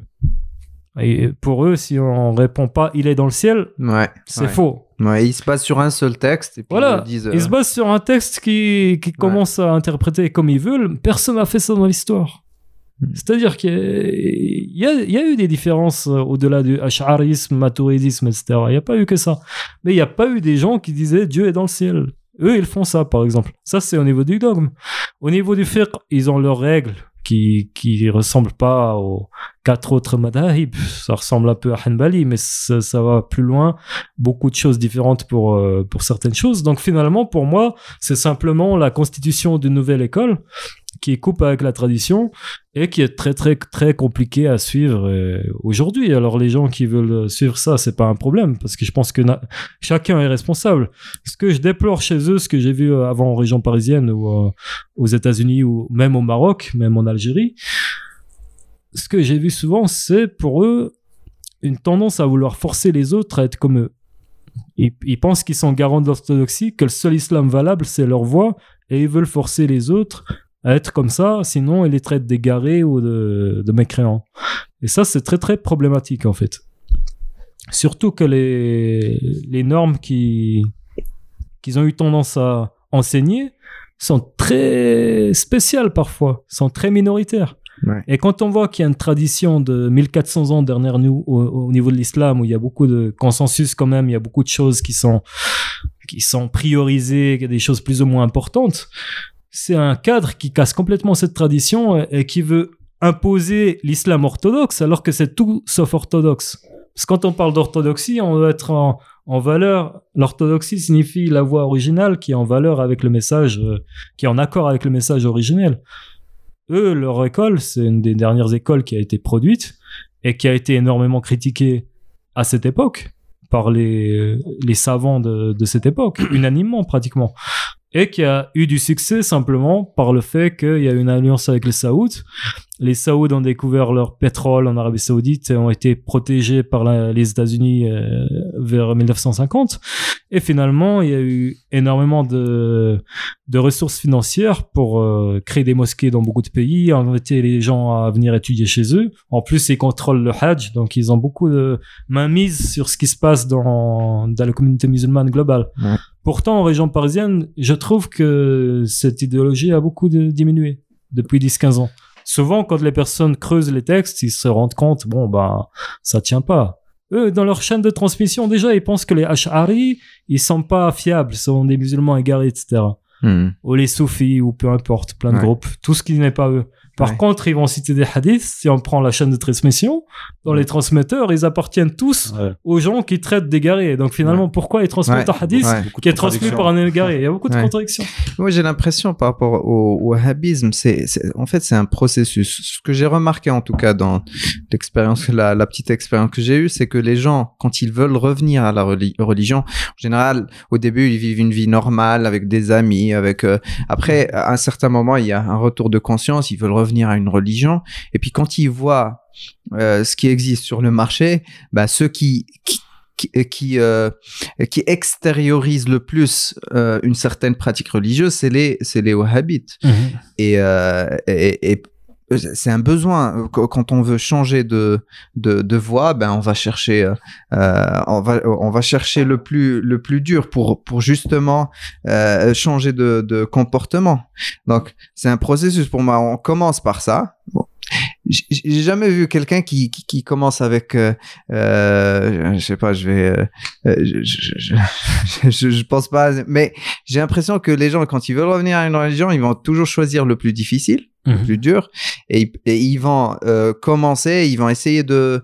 Il y a ceux qui vont continuer pendant longtemps, mais souvent, souvent, souvent, des gens, bah, ils se rendent compte que ah ouais, il y a beaucoup de choses qui euh, qui font pas sens, et puis qui commencent à critiquer, qui commencent à changer petit à petit. Mais Mhm. euh, euh, ça, d'une part, donc ils- les gens au début, quand ils vont revenir à leur religion, ben ils vont chercher ce, ce- le- la forme plus que qu'autre chose. Mhm. Euh, et puis la deuxième chose, comme, comme tu as exactement dit, c'est que quand on cherche sur Internet, quand on cherche euh, dans la littérature, ben, euh, quand on va aux universités, ben, on va trouver surtout ce mouvement-là. Peut-être les choses euh, vont euh, commencer à changer maintenant. Mhm. Non, mais en 10 ans, Moi, je- déjà, les choses Mhm. ont beaucoup Oui, oui. évolué parce qu'aujourd'hui, on a accès à Internet, à l'information de manière beaucoup plus facile qu'à l'époque. Mhm. C'est-à-dire qu'à l'époque, tu avais accès que à certains livres, Ouais. Il y a eu Euh, un effet de mode aussi. Dans le sens Il y a où, eu un voilà, très grand effet de mode. On a, on a vu que ça marchait pas Les pendant années un moment. 90. Il y avait, comme tu dis, disais tout à l'heure, euh, Yahya, beaucoup de contradictions. Donc, euh, les Mhm. gens sont passés à autre chose. Et euh, la mode est passée. Oui, la mode est passée. voilà. Mais, mais justement, à Fribourg, ça augmente maintenant.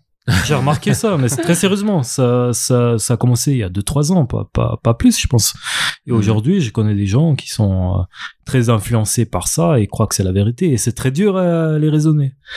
Enfin, les raisonner, à leur donner une alternative. Parce qu'ils pensent vraiment que c'est l'islam authentique, orthodoxe. Et ils découvrent ça alors que déjà à 15, il y a 15 ans ou plus, hein, pour les gens plus âgés, on entendait ça à Paris ou ailleurs. mais C'est finalement, dommage que ça se répète comme ça dans des régions. euh, Mais finalement, c'est très dur de, de proposer une alternative à plus ou moins n'importe quelle personne qui est dans une mouvance, parce que souvent, euh, dans la mouvance, dans la plupart des mouvances dans, lequel, dans lesquelles tu peux être, euh, souvent le, euh, ce qu'on te dit, c'est que, c'est que par exemple, euh, il faut pas, c'est que- c'est qu'il faut pas. C'est ce que tu disais tout à l'heure. euh, Il y a que que un- une Euh, une tout le monde est égaré. Voilà, il y a qu'une euh, qu'un groupe qui sera sauvé.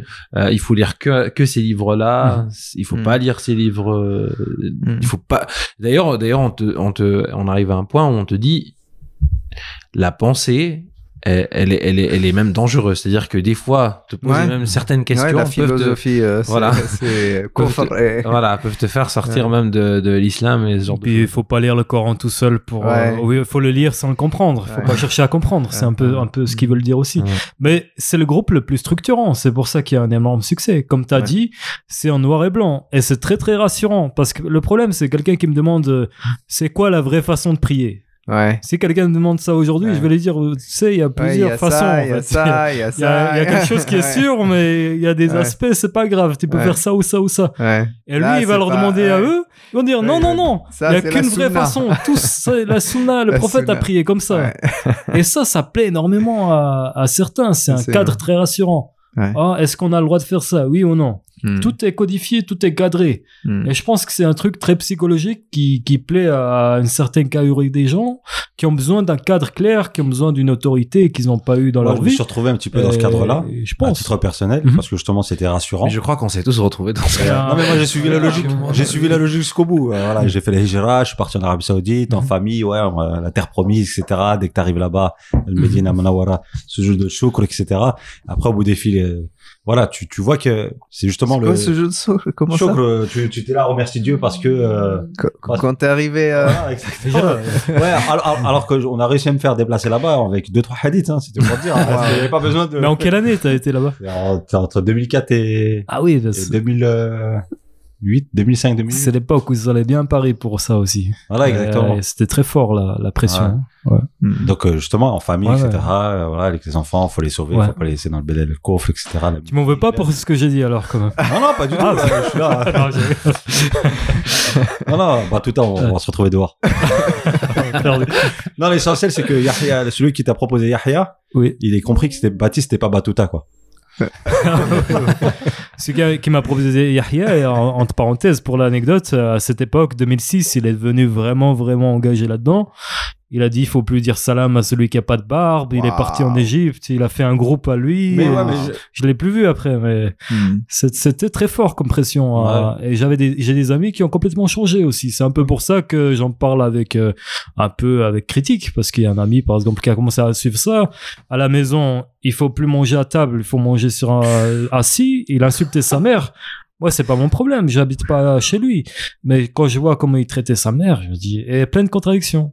Sa mère, on peut pas lui serrer la main. Lui, il embrasse sa cousine quand elle vient. Mais beaucoup de choses comme Voilà, ça. ça. Mais après faut être sincère dans ce que tu fais. Moi je dis, je me dis, s'il le fait sincèrement.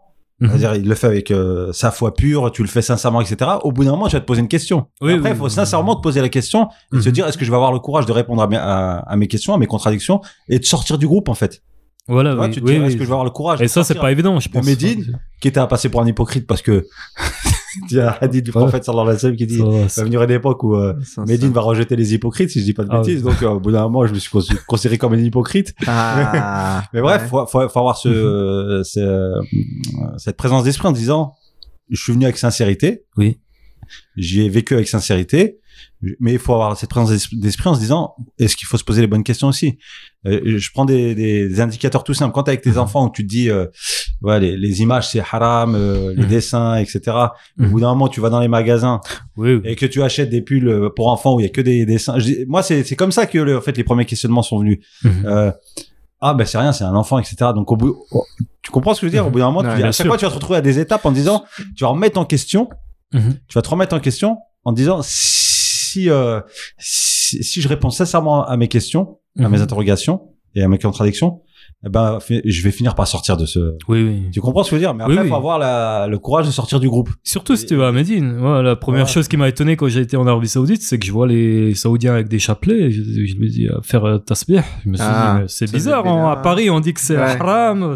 Mais hmm. ici, ils le font quand même. Voilà, moitié, moitié de Médine est chia. Hein. Bon, après, je, moi, j'ai rien contre euh, tel, moment, tel moment, chacun fait ce qu'il veut. Mhm. Mais euh, hmm. voilà, donc il faut. Je dis, si ces gens-là euh, si ces gens-là que je considère comme mes frères et sœurs, mhm. euh, pour moi, une fois qu'ils sont dans ce dans cette mouvance-là ou dans mhm. cette dans cette euh, idéologie-là, faut qu'ils aillent jusqu'au bout. Pour moi, il faut qu'ils aillent jusqu'au bout. Quitte à ne plus à ne plus dire bonjour à sa mère. Vas-y, dis plus mhm. bonjour à ta mère. T'as plus le droit de voir de, de tes parents boivent de l'alcool à table. Tu vas-y, tu les calcules plus, etc., etc. Mais va jusqu'au bout. Et si tu vas jusqu'au bout, eh ben, tu finiras par en sortir. Parce qu'il y a tellement de contradictions. Oui, noir et blanc, et tu passes du, coq à l'âne. Tu dis au bout d'un moment, non, non, il y a une arnaque, il y a Anguille Roche. Mhm. donc c'est ce qui fait que j'ai pris mon cheval, j'ai quitté la ville et je suis revenu. En, en quelle année t'as quitté Comment? En quelle année t'as quitté? 2008. Ah Après, je, dis pas que euh, je suis sauvé ou, pas, ou quoi que ce soit. Ça a été une expérience, mm alhamdulillah. la difficulté, c'est quand tu quand tu euh, quand t'es en famille en fait, c'est tu te dis euh, parce que t'es ta femme reste de oui oui t'imposes donc euh, mhm. tu, tu, tu pars tu pars avant de, avant de partager tes, mhm. tes, ta philosophie en fait euh, ton idée tu l'imposes plus qu'autre chose parce que c'est mhm. quand même lourd de conséquences. Tu, tu pars voyager tu vas faire la hijra en Égypte en Jordanie en Iran, en Syrie à l'époque etc en Arabie Saoudite. Et euh, la difficulté c'est la difficulté c'est revenir sur ses positions et de là de plus imposer mais de partager avec sa famille, avec oui. son épouse, je parle. Parce que si, j'ai vu beaucoup de couples euh, divorcés. Ah, c'est pas évident. Aller jusqu'au divorce parce que justement, au début, c'est, ça a été une décision imposée et au retour, une décision aussi imposée et plus partagée. Et, et dans cette situation-là, bah, ta moitié à craque. Ah oui. Et ça explose des familles. Et, puis elle est pas forcément d'accord avec le, bah le retour ou le changement. En fait. Voilà, exactement. Moi, pour ma part, mon épouse, elle voulait pas revenir parce que, mhm. euh, voilà, c'est structurant, t'as les cadres pour la famille, tu peux porter le, le hijab ou le niqab, mhm. etc. pour ceux qui le souhaitent, qui, etc. Mais t'as pu rester en contact avec certaines personnes que tu, connaissais à ah, cette époque? je suis toujours en contact. Après, voilà, euh, mhm. moi, je suis pas là pour juger wahhabis ou pas. Pour moi, c'est des mots qui sont assez compliqués à, traduire parce que c'est, le, Ibn Abdel Wahhab, oui. Donc, mhm. je, je connais pas ses intentions, mais j'imagine mhm. qu'il a voulu réformer un petit peu la péninsule arabique mhm. euh, de, de, la présence soufie, du ottoman, et qu'il y avait derrière des, des pensées euh, politiques, économiques entre le, voilà, entre l'Est et l'Ouest. Et euh, bon, bref, je vais pas m'égarer, mais c'est difficile de revenir avec, avec, avec les engagements que tu avais pris au départ. Euh, surtout si ça implique la famille, les enfants, l'éducation, etc.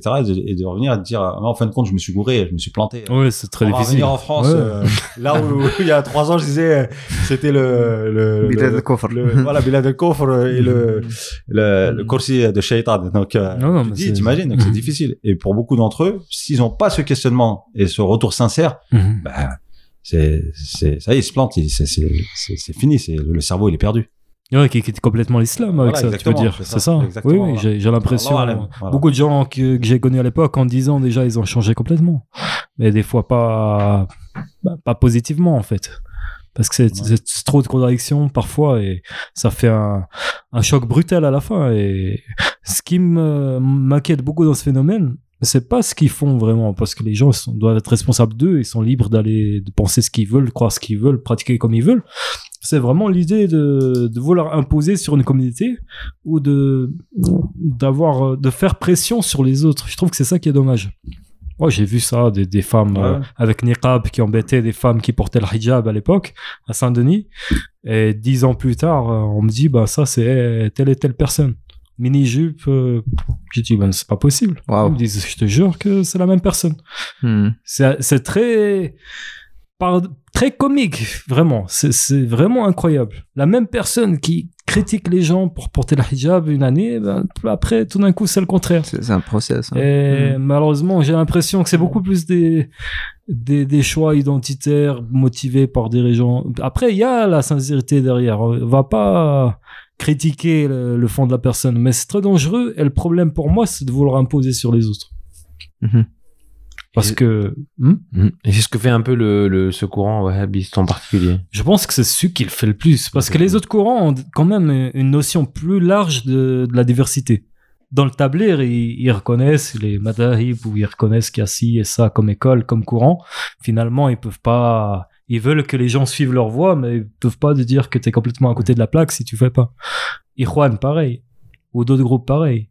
Mais dans ce groupe-là, il y a vraiment cette voie unique Ouais. qui est l'islam, mais le reste, c'est à combattre parce que c'est des hérésies.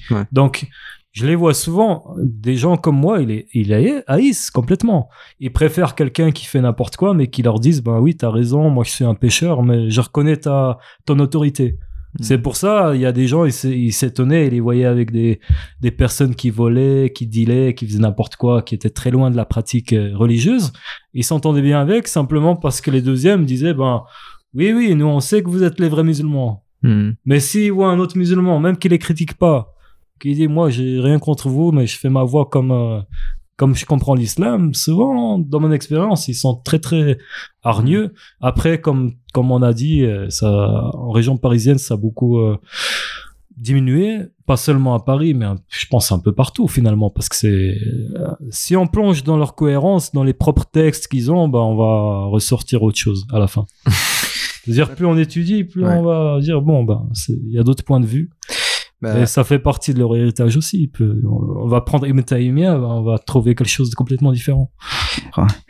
Ouais, euh, Ba- Baptiste, j'ai une question par rapport à, euh, à tes écrits. euh, dernièrement, tu as, écrit quoi, des articles sur, sur la zakat. Ouais, en fait, Ouais. Est-ce que tu peux nous dire ta position? Parce que c'est une position que, que tout le monde ne partage pas. Et euh, voilà, on, Mhm. ça, ça, c'est- ça- ça porte sur quoi? Pour l'instant, j'ai pas développé mon point de vue euh, vraiment. J'ai plus euh, soulevé la question dans un cadre théologique. J'ai écrit un article sur Umma qui s'appelle, je sais plus le titre vraiment, mais c'est entre entre pensée traditionnaliste. Là, je dis tradi- traditionnaliste pour parler de l'islam qui était dominant pendant au moins mille ans, qui est basé sur l'aqida ash'ari ou maturidiyya, le fiqh euh, maliki, shafi'i, hanbali ou, ou hanafi. Et sur cette position euh, traditionnaliste, la tension qu'il y a entre ce, ce courant-là, si on peut dire, et le courant dit réformiste. Et je pense à l'imam, par exemple, Mohamed Bajrafil, mais aussi Adnan Ibrahim ou Islam Ibn Ahmed à, à Paris ou, ou d'autres, en fait. Donc pour moi, je m'intéressais un peu à écrire un article en montrant les deux voies, puis en essayant de, de creuser, mais plus en soulevant des questions qu'en répondant. Parce que j'ai pas de réponse euh, formelle. Et la zakat, c'est un de ces aspects qui peut être développé et qui est compris très différemment selon les deux postures. Tout d'abord, personnellement, pendant dix ans au début de ma, enfin après ma conversion à l'islam, pendant dix ans, j'ai toujours appris et même entendu dire que zakat al-mal est destiné seulement aux musulmans. Ou on peut dire aussi aux personnes qui veulent se convertir à l'islam. Zakat mal qui est, qui est l'aumône. Qui est l'aumône Qui est obligatoire. qui est l'aumône euh, qui constitue le, le troisième pilier qui est obligatoire euh, une fois par année, Mm. voilà, qui représente 2,5% des économies à partir d'un d'un certain seuil. Et donc j'ai toujours compris qu'il faut la donner aux musulmans seulement, voire aux gens qui veulent se convertir à l'islam. Et c'est la position des écoles euh, qui avaient avant, des courants déjà, sans parler d'écoles. Quand on parlait de Wahhabiyya ou Salafiyya, qui soutiennent ça, mais aussi le Ikhwan, les frères musulmans soutiennent ça aussi. Euh, et en général, la, plupart des, mosquées où on va demander soutiennent cette position. Dans- si on revient au fiqh, c'est aussi la position des quatre euh, imams, donc des quatre écoles euh, majoritaires. Donc finalement, pour moi, il y avait que cette façon de comprendre zakat. Mais après, je me suis posé la question en écoutant les, les argumentaires des personnes qui, qui se basent essentiellement sur le Coran ou uniquement sur le Coran, ce qui n'est pas mon cas, mais j'écoute tout le monde. Et je me suis dit, bon, eux, si dans leur vision des choses, la zakat n'est pas que pour les musulmans, parce que finalement, le verset 60 de Surat Tawbah, qui parle de- des catégories, des huit catégories de la zakat, ne mentionnent pas l'idée de religion. Et eux, ils ont ce point de vue-là. Donc finalement, je me suis un peu lancé dans des, des recherches par rapport à ça. Et je voulais pas que ça vienne de ma, ma pensée, donc j'ai profité de rencontrer certains chouyours à l'étranger ou en, Europe pour leur demander ce qu'ils pensent de la zakat el-mal. Donc bien sûr, toutes les tendances transnationales qu'on a citées tout à l'heure, que ce soit Salafia, Ikhwan et autres, soutiennent que c'est pour les musulmans seulement. J'ai aussi été en Mauritanie pour d'autres raisons. J'ai parlé à un cheikh euh, malikite. Il m'a aussi confirmé que c'est pour le, seulement pour les musulmans voir les personnes vraiment sur le point de se convertir qu'il faut un peu encourager. Par contre, il y a un groupe qui s'appelle Adel Wal euh, marocain. Voilà, mais ils sont en France aussi connus sous PSM. Donc je connais pas la position qu'ils ont au Maroc.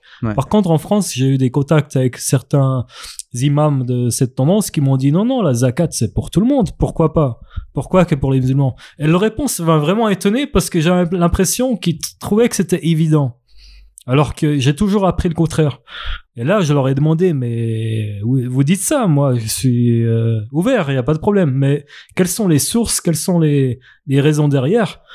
Et là, ils sont revenus au Coran, mais ils ont aussi cité un texte de Abu Yusuf, qui était l'élève de Abu Hanifa, mhm. selon lequel euh, Omar ibn Khattab avait parlé de zakat en mentionnant les juifs aussi.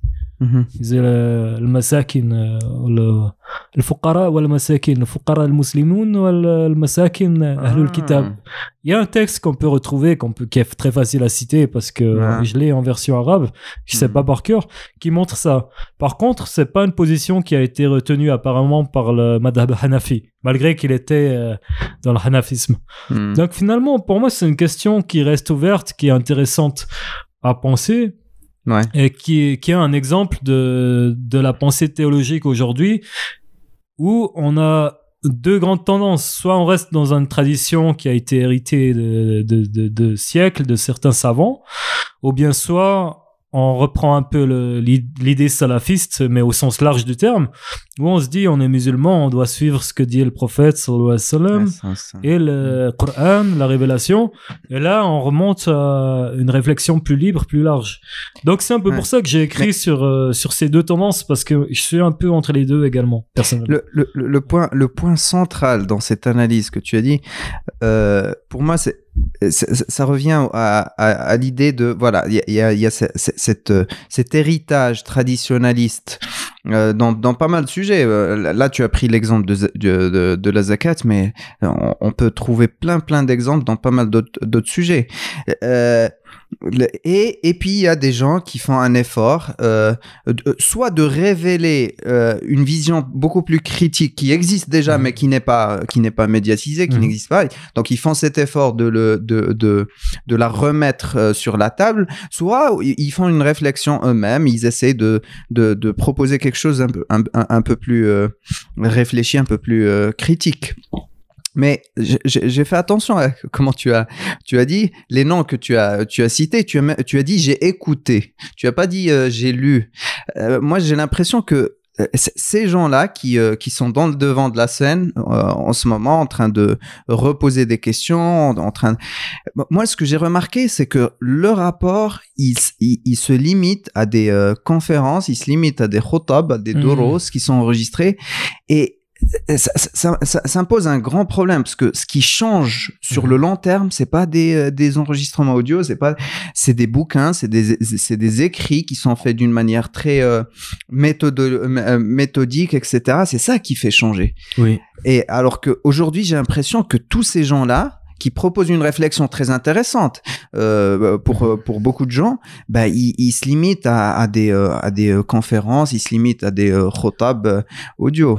Ça c'est une très très bonne remarque, très intéressante. C'est un aspect très problématique aujourd'hui. Je pense que ça vient d'une d'un manque de responsabilité. Beaucoup de gens veulent pas prendre le risque de se considérer comme un penseur en, en tant que tel hmm. ou un savant. Donc il y a énormément de personnes qui font des des prêches dans les mosquées, des conférences qui sont enregistrés, on les voit sur Internet, et il y a des, des milliers de personnes, ou plus, voire des millions peut-être pour certains internationaux qui les voient, mais ils écrivent rien ou rien de consistant, en fait.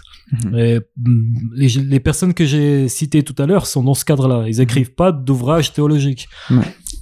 Si on leur demande pourquoi, ils disent il y a d'autres plus compétents que moi, je suis pas un savant, Mhm. etc. Des fois, peut-être c'est la modestie ou peut-être c'est la sécurité.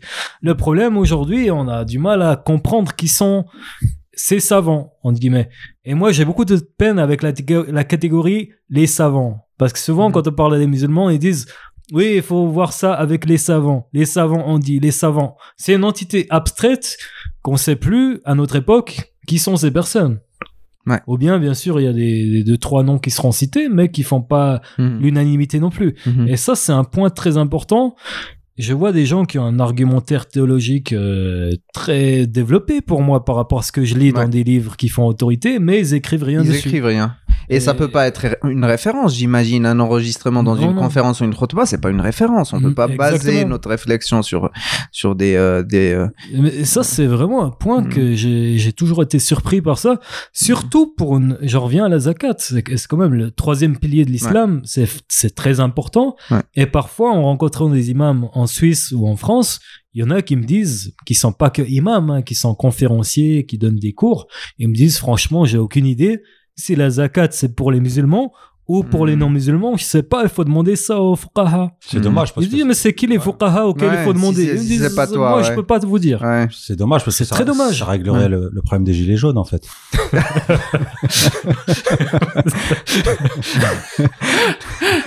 J'aime bien la référence. Mais cette référence, elle va être abstraite dans un réglé. Macron, que- voilà, zakat, on te la propose pour les gilets jaunes.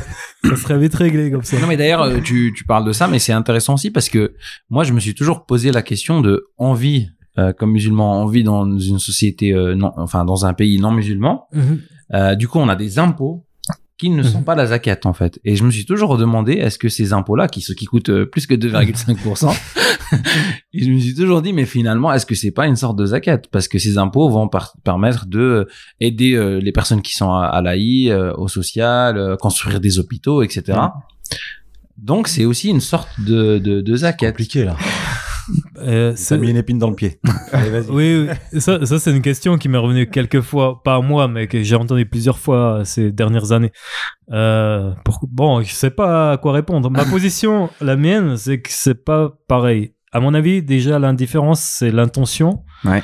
Et la deuxième différence sont les bénéficiaires. Mhm. Parce que les impôts se- vont servir à la construction des routes ou à d'autres choses qui sont pas forcément les priorités sociales des plus pauvres ou des plus défavorisés, mais qui sont la priorité de l'État pour une bonne organisation. Ouais. Donc, je préfère euh, payer zakat parallèlement avec l'intention que c'est un acte euh, spirituel pour. Dieu Ouais. et en les ciblant vers les pauvres. Par exemple, une personne qui a pas de papier ici, qui est illégal, clandestin, euh, pour moi, il, il doit mériter zakat. On peut lui donner zakat. C'est pas mon, mon affaire s'il est là légalement ou pas, parce que c'est un être humain qui a Mhm. besoin.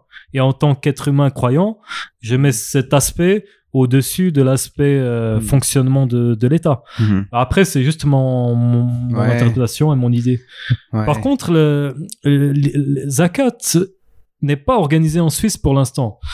En Angleterre, ils ont créé une fondation s'appelle National Zakat Foundation Mhm. qui récolte la zakat avec l'idée et la règle de redistribuer en Angleterre seulement. Ils Ah. redistribuent pas à l'extérieur du pays. Par contre, eux, ils ont l'interprétation traditionnelle qu'elle est pour Ah, les musulmans. que pour les Et ils ont des musulmans. millions Ouais. de, Mhm. de, ils ont des millions de, de pounds à distribuer euh, depuis le début et ils le font. Par contre, ils ciblent les musulmans euh, euh, par exclusion aux autres. S'ils le faisaient pour tout le pays, je pense que c'est une action qui aurait un, Ah, bah, un apport euh, ouais. extraordinaire pour l'intégration, la, la vision de la communauté musulmane. Encore une fois, je reviens à l'essentiel. L'idée, c'est pas de savoir tant euh, comment les gens vont percevoir ça, mais quel Ouais. est l'esprit Ouais. de la révélation par rapport à ça? Et c'est une question à développer. Hmm. Donc, donc, les- donc, en ce moment, dans l'urgence, les gilets jaunes ont d'autres choix que de se convertir. Gilets jaunes. Ah ouais. Je ne connais pas le contexte français. J'ai- quitté il y a quelques années. S'ils se convertissent, ça enlèverait tous les barrages. Ouais, euh, Je peux prendre des gilets verts Mais aussi. justement, la zakat aussi, la zakat aussi, c'est quelque chose qui est ponctuel. Ouais. par exemple. Ouais. Ça soulève aussi une problématique. La zakat, c'est quelque chose qui est ponctuel. Ouais. Et l'aide, souvent, elle, est, elle va être plutôt mensuelle, par exemple. Parce que quand tu vas aider quelqu'un, je, je parle en Europe, hein, bien sûr, quand on va, on quitte l'Europe, on va en Afrique, Ouais. c'est complètement différent parce qu'il suffit de donner euh, euh, 100 euros, 1000 euros, c'est des sommes euh, monstrueuses, ça permet de construire des maisons, de construire des puits, euh, faire plein de choses. Mais ici, euh, ma zakat, si je la donne à quelqu'un qui est ici, c'est vraiment très ponctuel. Ça va l'aider peut-être à, à acheter euh, deux vêtements, peut-être une veste d'hiver. C'est toujours quelque chose qui est bien, mais ça règle pas le problème de la pauvreté. Euh, ça c'est parce que la zakat, la, la base, la base, si je me, ra- euh, si- peut-être je me trompe, mais la base c'est quand même d'essayer de d'éra- d'éradiquer la, la pauvreté. Oui, tout à fait. La, la base, normalement, c'est que la personne pauvre devienne indépendant et n'a plus besoin de zakat les, les années qui suivent. C'est pas le cas ici. Et je pense que le fait est que qu'elle nécessite une organisation communautaire pour être efficace. Si chacun donne zakat individuellement, c'est un effet euh, d'urgence petit. Bon, c'est mieux que rien, Ouais. mais dilué. Mm. Et l'idée, ce serait, euh, certains penseurs ont parlé de ça, de créer des institutions, des organisations Ouais. avec l'argent de zakat. Mais pour ça, il faudrait la collecter collectivement. Il Mhm. faudrait aussi qu'il y ait des cadres, euh, des penseurs religieux derrière qui, qui donnent un peu des, une ligne générale si on part du principe qu'on veut suivre euh, une interprétation. Ou sinon, déjà aujourd'hui, beaucoup de musulmans me disent, bah, pour moi, zakat, c'est pour tout le monde. Mhm. Et ils, ils vont, ils vont pas passer par des livres ou des discours Ouais. Pour Mhm. penser ça ils disent bah euh, j'ai toujours pensé ça et c'est logique pour moi donc aussi Mhm. je pense qu'il y a une différence entre les, la norme théologique qui est, qui est appuyée sur des arguments et la religion des, des gens qui, qui peut avoir aussi d'autres Mhm. d'autres logiques derrière mais en, en tout cas ce qui est très important ça serait de l'organiser et qui permettrait de faire des, des projets durables Mhm. Mais du coup, la zakat, ça reste quand même quelque chose qui est euh, qu'on doit donner à. En tout cas, il y, a, il y a une priorité. En tout cas, dans l'islam, il y a, y a une euh, comment on appelle ça, un ordre en fait de Mhm. priorité à qui on, on peut donner. Et le premier, c'est le aqrab, aqrab nas, c'est juste la famille.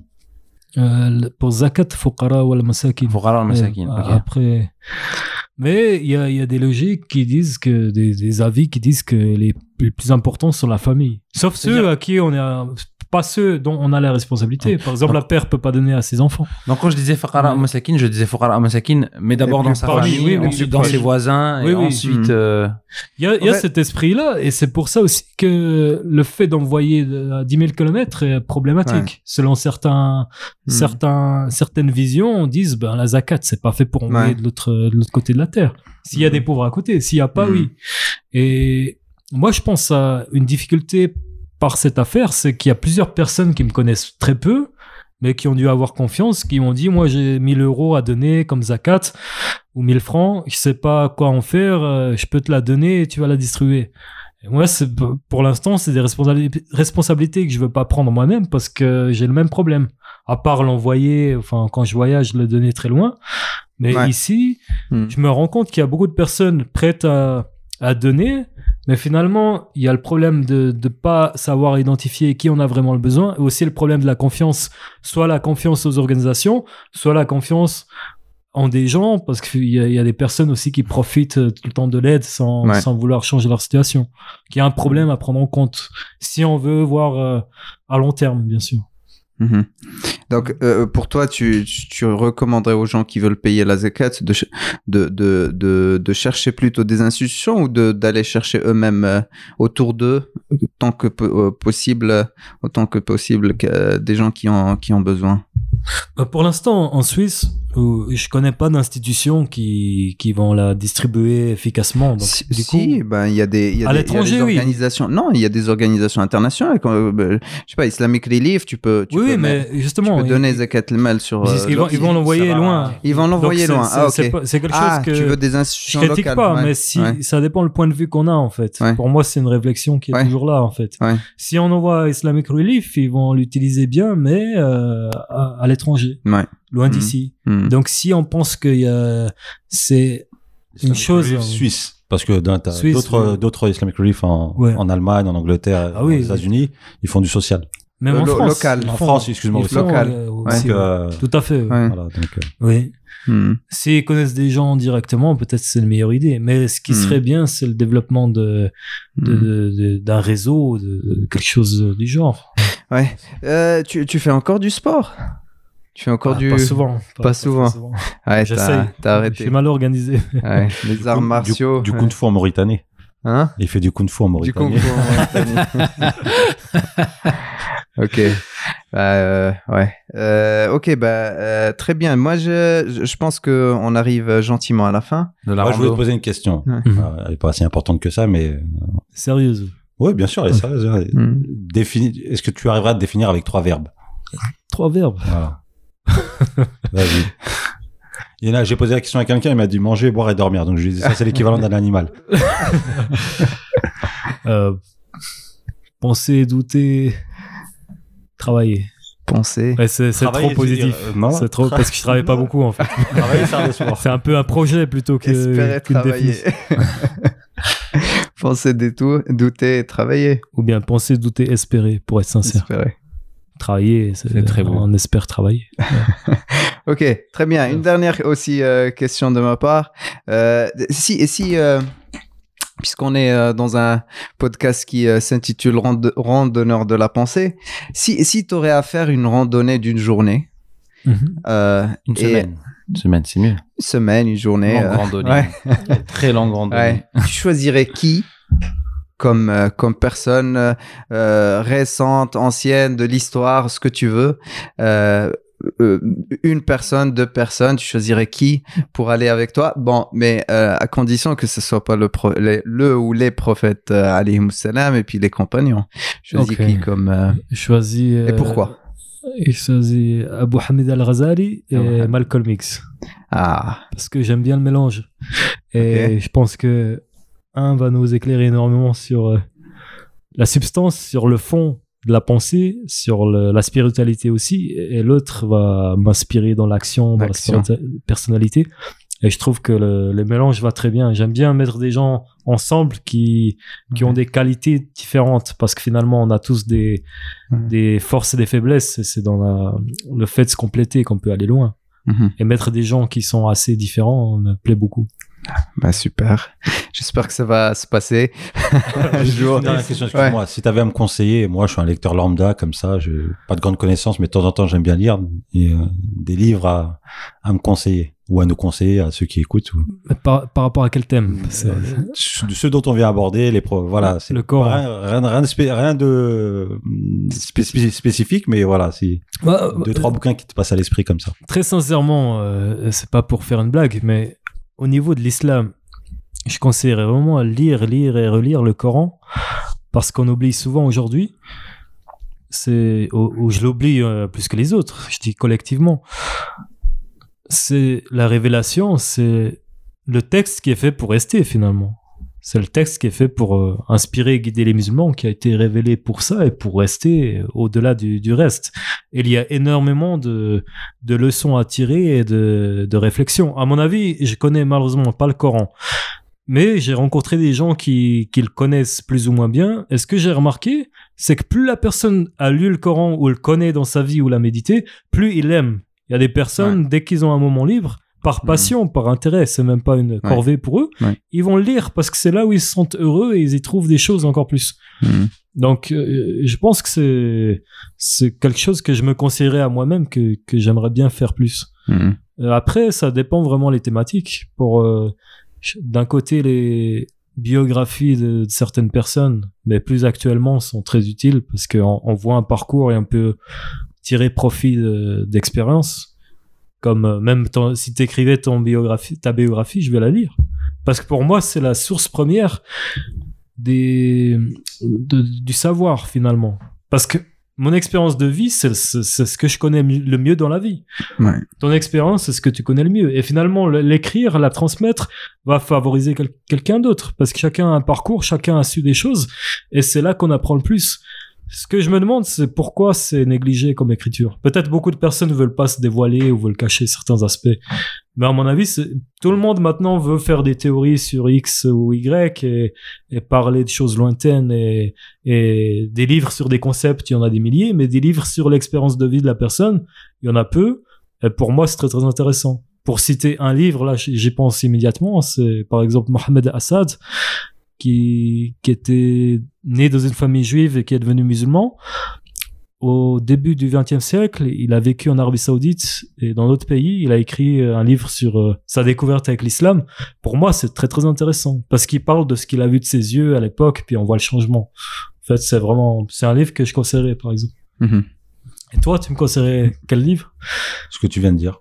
Le mien. Le Mais tien. Il faut écrire. Ah, non, sérieusement, c'est. Non, non, j'ai pas suffisamment de références pour te- t'orienter. Mais moi, j'aime bien tout ce qui est sociologie, histoire aussi. Ah, ok. Donc, euh, voilà. Ouais. Ou de la philosophie aussi. Là, en ce moment, euh, les vertus de l'échec. Voilà.